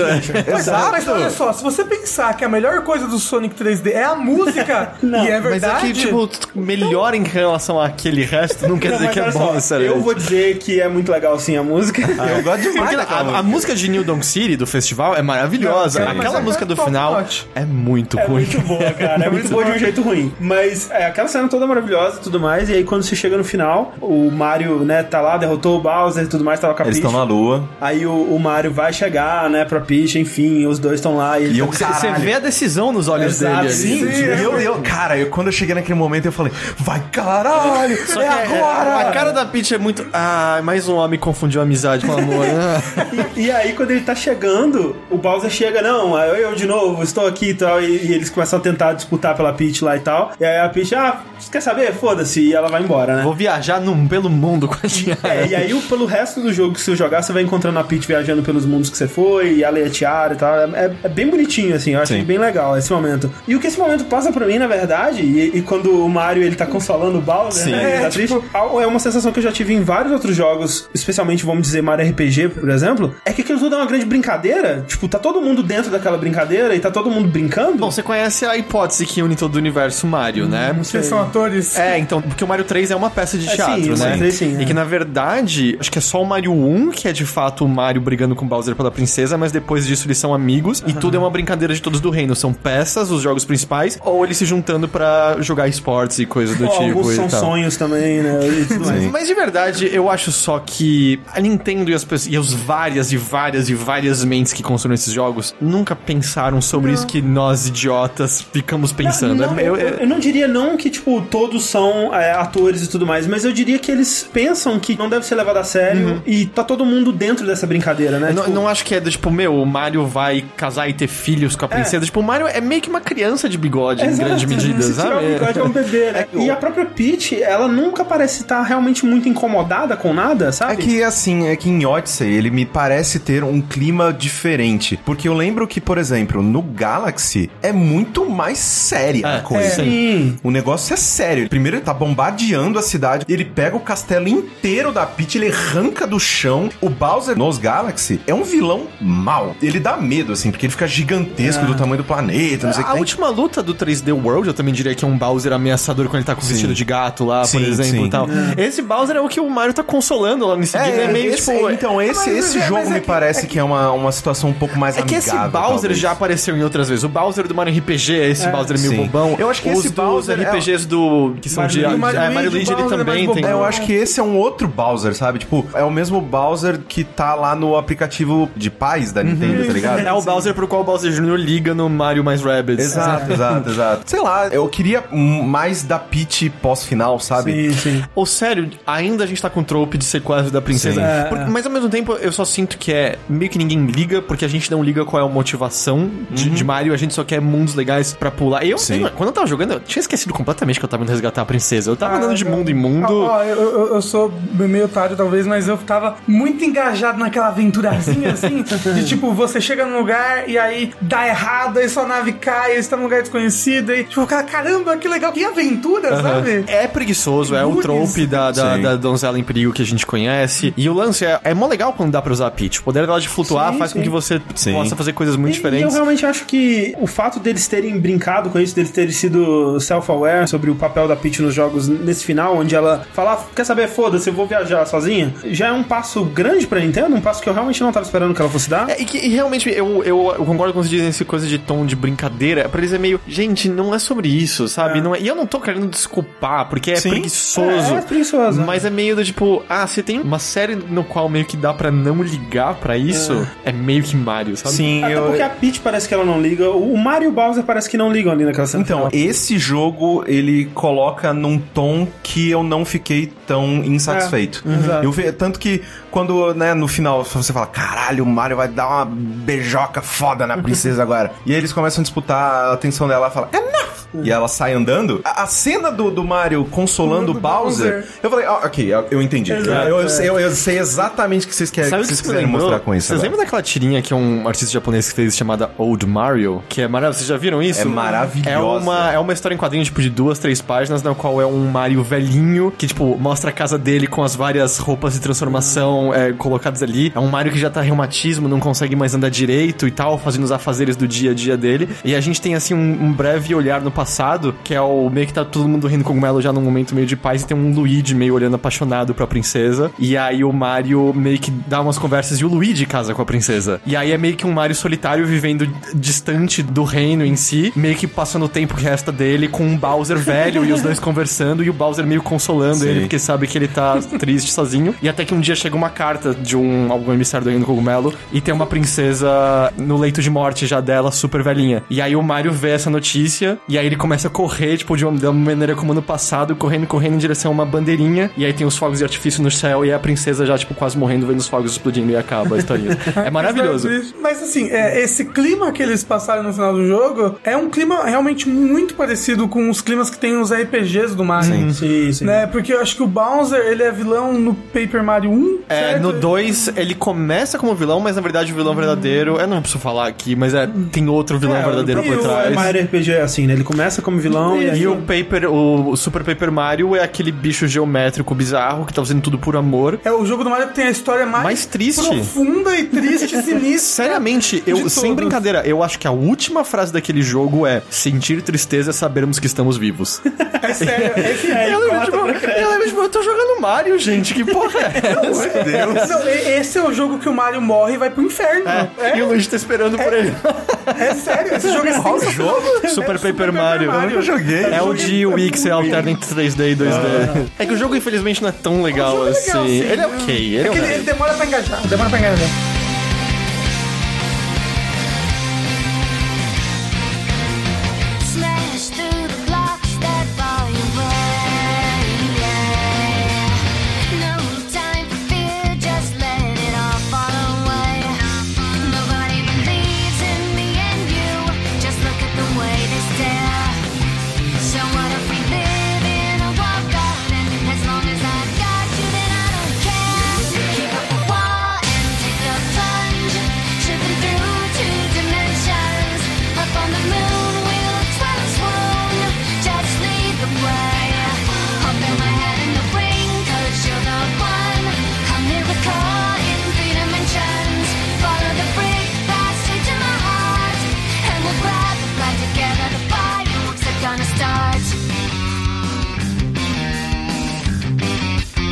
Nota do editor, inclusive, esse pedaço aqui é a música do Bowser do Mario 64 acelerada.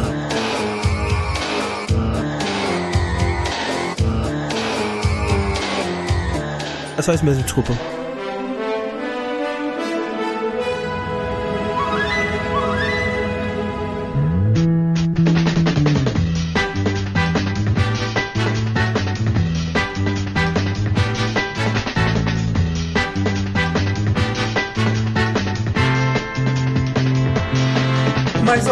Coisa a falar do Odyssey é o que vocês acharam da trilha sonora do jogo, porque ele, ele Ah. escolhe, ele escolhe muito utilizar silêncio em vários lugares, né? E é que em alguns mundos fica chato, tipo, o do gelo, a maior parte do tempo você tá no silêncio na música Sim. da cidade. Porém, Steam Gardens, Porra. música maravilhosa. Steam Gardens, que é o meu mundo favorito, inclusive. Aliás, quando eu. A vez que eu passei o, o, o Darker Side of the Moon, o que rolou é que, tipo, eu cheguei, eu tentei, tipo, umas 10 vezes, 15, morri.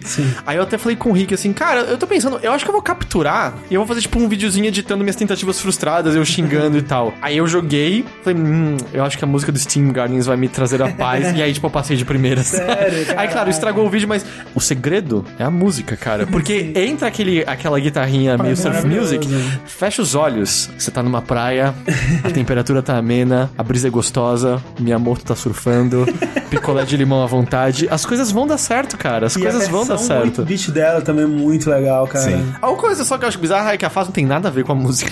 Tipo, não tem nada, nada a ver. Ela Ela- é. com, a praia, com a fase da praia também. É, ela não Mas a- aquela tanto. música, meu Deus, ela é muito gostosa. Ela é muito, muito gostosa. Essa fase é toda muito, muito boa. Eu gosto muito dela, dos habitantes dela, o fato dela ser ultra vertical. Cebolão. E, e- É. e você descobrindo segredos em to- todos os cantos daquele prédio gigante é muito legal. Mas as minhas músicas favoritas é a do Steam Gardens. Eu gosto muito da música do Mundo Pré-Histórico lá, o... Sim. que ela é bem épica, assim, tipo, de novo, não Mas tem ela- muito a ver com o lugar. É, mas ela parece que comecei a aventura, É, né? Imagine isso. todas as possibilidades que te Exatamente, aguardam exatamente. aqui. Tanto, tanto que eu achava, é, é, parecendo um trailer antes, né? Eu Sim. achava que ela era tipo uma música tema, assim. assim. Ela me lembra a música que você ouvia quando você ia justamente pra luz e tava de chapéu de asinha, sabe? exato. Que é meio que a música de estrela, né? No, mais ou menos. É, é tipo isso, é de poder especial. De poder especial, velho. E tem uns que vocês não curtiram tanto? Música, você Ou fala? não, o mundo como Ah, um todo? o mundo, eu não gosto muito do, do- da Ilha Perdida, eu acho o, Não, o estilo visual dela. muito esquisito, assim. A única coisa que eu gosto dela é a, A centopeia. centopeiazinha. A paleta de cores dela talvez É, seja um eu pouco cansativa estranho, depois É, do tempo. sim, sim. Estranha. Porque ela é muito roxo e, laranja. Marrom, né? é, Marrom. laranja. E de modo geral, a parte fora da vilazinha dos esquimós lá, do, É. do gelo, eu acho meio sem graça, assim, sabe? Eu, eu acho que o meu mundo menos favorito seria esse daí mesmo. É, eu também Justamente acho. por causa dessa parte que é meio sem graça. Ela é Parece até mais vazia, 64, não tem- né? É, parece um gráfico mais simples, É. assim. É porque não tem muito que você possa fazer com gelo é, também, gelo né? Gelo e neve. Geralmente, eu acho muito- É, só- Não, eles, se eles quisessem colocar alguma. Tipo, eles poderiam ter pintado um pouco, né? Aquele lugar. Colocado algumas coisas, tipo, coloridas. Nem que fosse, sei lá, esse gelo é de groselha, oh meu Deus. sei lá, sabe? Mas é, e, eu- eu- e assim, eu não, não desgostei, mas eu botaria menos favorita a Lake Kingdom. Porque ah, embaixo d'água pouco d'água, de saco. modo é. geral, eu não gosto Pera, muito. Lake Kingdom é a É do de noiva? É, essa. É a favorita da Clarice, isso daí. É, não, eu acho ela Eu visualmente muito, muito bonita. também, é. Quando você tá chegando naquele aquáriozinho que tem o, é meio que uma cortina, É, o véu. muito bonita, mas é que explorar é meio cansativo aquela fase. Sim, e sim, tal. sim. Ela é meio lenta por É. causa disso, né? Mas é, eu acho muito legal conceitualmente como que cada mundo representa também o, o presente que o Bowser tá tirando, né? Então, o- é como se o véu fosse feito dessas meio que água-vivas que tem, Sim. né, no mundo, assim. Então, eu acho legal conceitualmente. Não tinha me tocado de- dessa correlação. É, um mundo que eu acho maravilhoso, talvez o mais bonito de todos, é o Luncheon Kingdom. Não, o mais bonito pra mim é o da Praia de acho. Ele é muito É, bonito eu também. acho que é. bonito Ou o Mushroom Kingdom. Hum, o Luncheon Kingdom não acho tão bonito. Não? A iluminação dele é muito padrãozão, assim? Não Sei. sei, faltou uma personalidade ali. É, eu, eu acho que, que ele, ele é daquele jeito pra lembrar você o É, 64, exatamente, entendeu? Ele é. é aquela luz ali absurda e forte que sempre. Total, é. Tanto que meio que, sei lá, não tem nem sombra direito, É, né? É tudo isso, iluminado. Sim. Mas uma coisa das músicas é que, pra mim, eu gostei muito mais das músicas do 3D World do que desse. Eu não sei se a, a pegada da direção foi diferente. Então, eu acho que as músicas do 3D World, elas tinham uma coerência maior entre elas, e eu elas acho que... todas tinham um tema de jazz, É, né? e nesse, eu sinto que, pela pegada do jogo ser essa de ter uma cara diferente pra cada mundo e tudo mais, tem algumas que eu gosto mais e algumas que eu gosto menos. Enquanto que eu acho que a, a trilha do 3D World como um todo, eu acho que eu prefiro também. Mas tem músicas muito boas aqui, sabe? É, mas eu acho que não teve nenhuma que eu, meu queixo caiu e eu parei de jogar pra ouvir a Cara, música, a entendeu? música do New Donk City, velho. Do Ah, o festival. tema em si é. Ah, não, mas a do festival é uma música que eu tô ouvindo há um ano inteiro. Ah, mas você é Não, eu tô. Não, mas ela é a música. Eu tô ouvindo essa música no YouTube, gente. Primeira vez que eu vi ela completa foi no jogo. Ah, o Bruno. Bruno sabe, sabe a letra da música de cor? É, eu tinha ouvido na, na época da E3 que eles tinham liberado. Não, eu, eu tinha ouvido, mas tipo, ah, é a música do trailer do jogo, ficou por isso, sabe?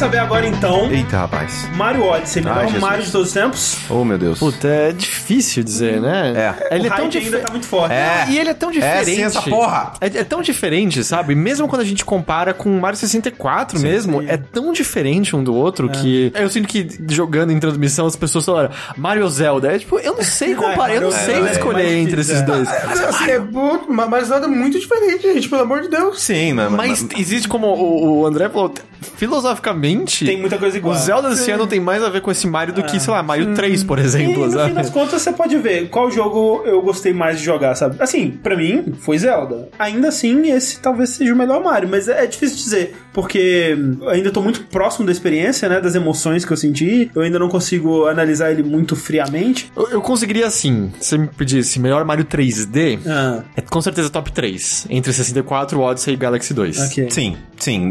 Assim, inegável. Isso, isso fácil. Não, é. mas, mas eu acho que mesmo os Mario 3D, você tem que separar eles entre os sandboxes e os de fase. Ah, não, porque o 3D Sabe? Land não entraria, nem o 3D World entraria no top É, 3. não. Eles são excelentes, mas não, não- ele não, não bateria esses três. Não mesmo. Não sei.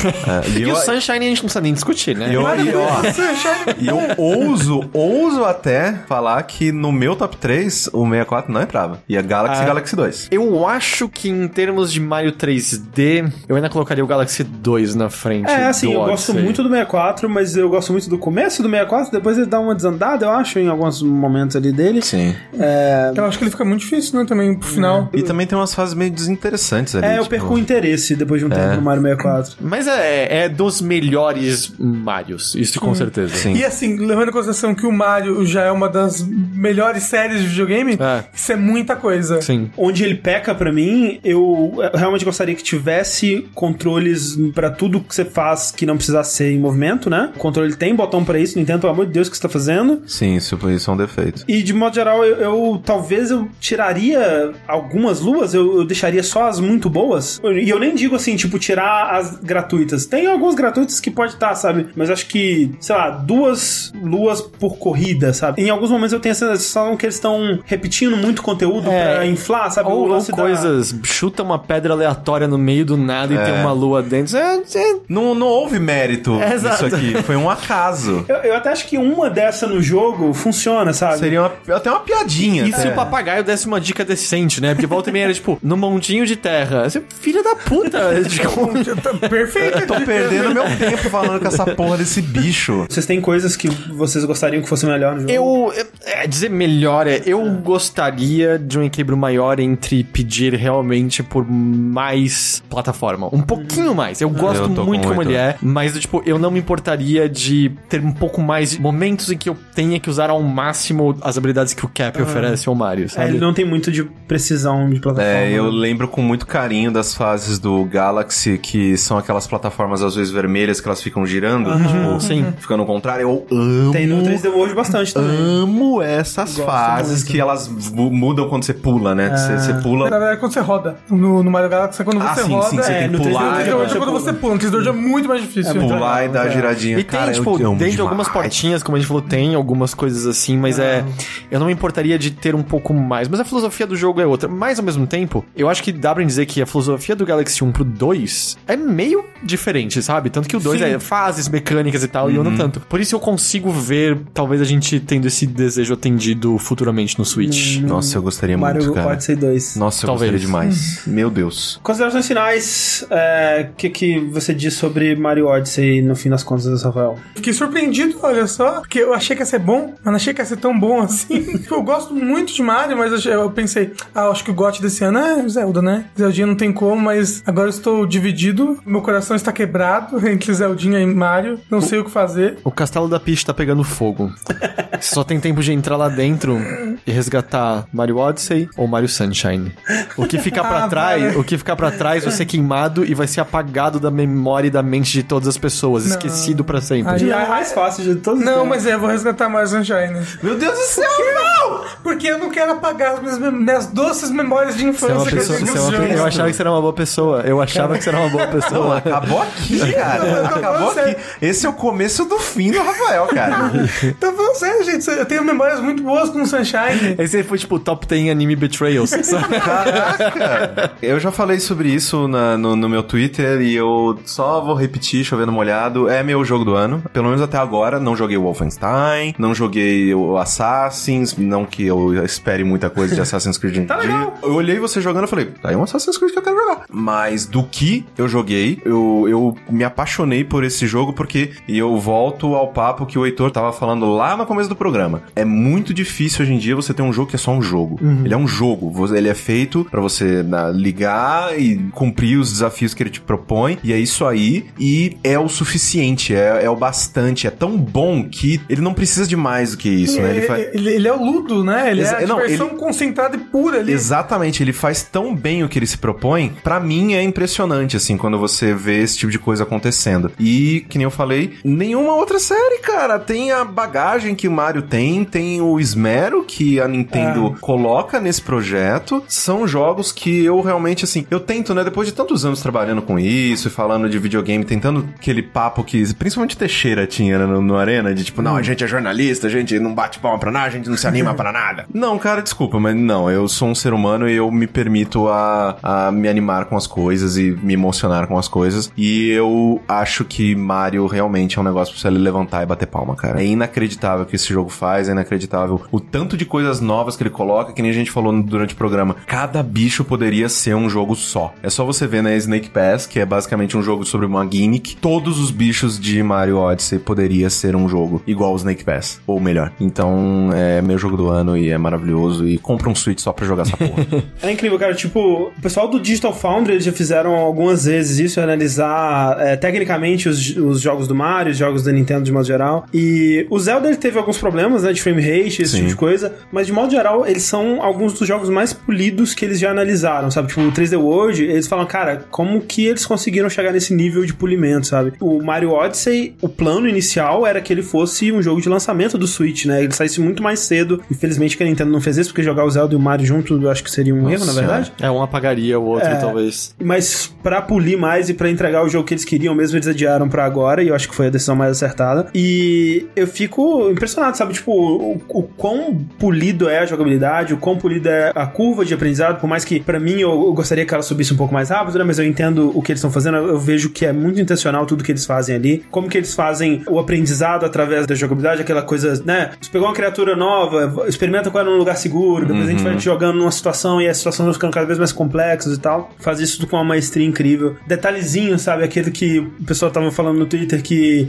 em cada mundo, se você deixa o Mario quieto, ele deita e pousa um passarinho daquele mundo no nariz dele. Ou então, sabe, tipo, quando você vai fazer um desafio, uma corrida, um- uma parada de pular e tal, o íconezinho que aparece na barra é um, um Mr. Game Watch fazendo a paradinha, sabe? Tipo, Eu não reparei isso. Pequenas coisinhas, assim, sabe? Tipo, que provavelmente não precisa registrar com você, mas que tá lá e que alguém pensou naquilo, alguém colocou lá. Quando você pula em cima do globo, que começa a tocar uma musiquinha A música do Lullaby, Mario Galaxy.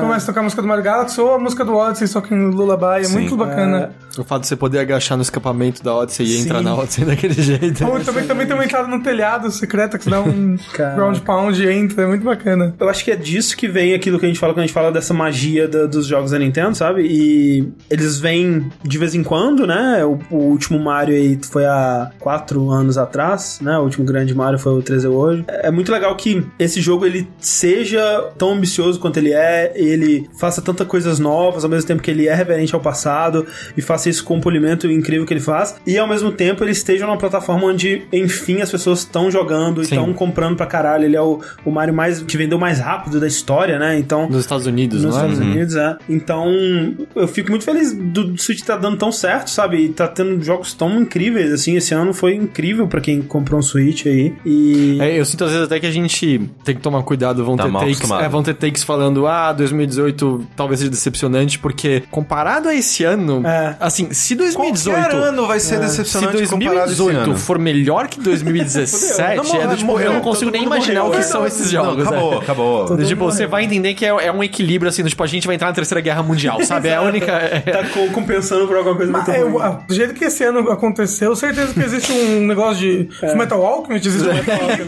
algum equilíbrio no mundo, quanto estão melhores os jogos, tá pior o mundo, assim. Exatamente. É. Mas, e, e lembra que Os a- jogos mais medíocres de 2018. Le- Lembrando que a Nintendo gastou duas cartas dela esse ano, né? Mario e Zelda.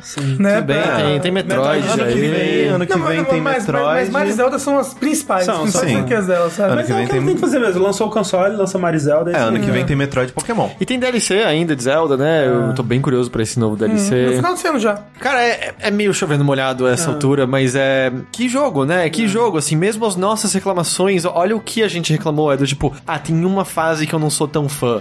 tem uma, um elemento que é. Eu não é que eu não achei que ele tava bom, eu queria que tivesse mais. É. É, do tipo, ah, eu queria que as fases finais, que são a vírgula da vírgula da vírgula, fossem desafiadoras de outra forma. Mal e mal são reclamações, sabe? São detalhes porque a gente tá olhando de maneira tão atenciosa tudo isso, porque tudo chama a nossa atenção o tempo todo. Ele é tão denso de coisas que a gente tá conversando aqui de coisas que eu não vi, luas que eu peguei que eu achei muito legais, que o Corra não viu, assim, ainda não num nível de um Zelda pra gente, mas tem histórias que uns estão contando com outros que eu acho que você não via em outros jogos da franquia necessariamente. Quando a gente tava falando, sei lá, de Galaxy, é meio, porra, que desafio legal, que mecânica legal, que fase gostosa. Não é meio do tipo, meu, você pulou dessa maneira, tá ali em cima? Tipo, não, eu pulei daquela maneira, assim, que, que, como assim? Guardando as devidas proporções, me parece justamente uma Nintendo que, como o Rafael colocou mais cedo, permite o jogador se expressar de muitas maneiras e fazer com que o jogo responda a isso. Que eu sinto que, em grande medida, é uma empresa que olhou com muito cuidado como jogadores começaram a consumir jogos, vamos dizer, nos últimos 5 para 10 anos, Sim. como comunidades se formaram, como as histórias surgem em torno disso. E a gente tá vendo essa filosofia aplicada a esses jogos sem que eles percam a sua essência, né? É, eu, eu vi numa entrevista o, o Koizumi citando Minecraft e eu falei, tipo, ok, não tem nada de construir necessariamente, mas essa coisa de deixar o jogador se expressar e jogar do jeito que ele quer e de ser um jogo pra todo tipo de pessoas, o, o que você estiver procurando, basicamente você pode encontrar de alguma forma no Minecraft. É, né? você entra na fase, o que mais te chamou a atenção foi aquilo. Vai, você É, pode ir exato. naquela direção. Que a gente viu no Zelda de, de Exato, maneira excelente exato, e tal. É, é muito legal e ver ele ainda assim no Mario. Assim, você nunca olha e fala assim, ah, sabe, não, não tem nenhum pingo da discussão que, por exemplo, teve com Resident Evil 4 saiu, que todo mundo tava, cara, que jogo animal. Ou 7, Mas né, não é agora. Resident Evil, É, sabe? Ou o exato. 7 agora. Assim, não, todo mundo, não, isso aqui é Mario. Isso aqui é Mario, tipo, do- de 100% cabo a Mario. rabo, assim. E, de novo, você acha às vezes que uma empresa que tá fazendo isso há tanto tempo, com um mascote tão querido, teria medo de, de fazer isso. E não. Aqui ele sendo mais novo e mais fresco do que muitas outras coisas que apareceram dizendo que deveriam ser mais frescas e mais novas do que isso, sabe? Que surgiram depois e que parece que já envelheceram mais rápido É, que ele, desgastado né? pra caralho. É, é quase como, em vez de olhar exatamente o que outros jogos estavam fazendo, é olhar como os jogadores estavam reagindo às novas coisas que, que os jogos estavam fazendo, tipo, o que, a gente pode fazer pra criar essa sensação de alguma forma. E aí, sei lá, o lance de, dele ser por alegria, eu, eu não quero, eu sempre acho que é, um, é uma discussão perigosa de se entrar de pessoas acharem, é, jogos não são pra ser políticos, jogos não são pra dizerem coisas, jogos não são pra tomar um posicionamento. Não, jogos são sobre tudo isso. Eu quero que tenha cada vez mais jogos Sim. fazendo isso Os jogos são uma mídia, né? São são também, meio de expressão né? humana também. Isso. Mas é muito gostoso, é muito reconfortante, é muito saboroso quase a gente ter um jogo de novo que é meio puro dessa sua maneira. É um jogo que eu jogava sorrindo, sabe? E sorriso é também uma expressão importante, é também um sentimento importante. Talvez Tá ele não em 2017. Ô, ele rapaz, talvez, talvez, ele não gere tanta discussão, talvez ele não gere tanta, tantos artigos. uh, ele com certeza gera menos brigas online ah, e tal. Mas ele também é importante. Eu acho que esse jogo chega, tipo, cara, só sorria, só sim. curta, e eu acho isso, isso muito bom. Viver é bom. Eu já discordo dessa é parte, assim.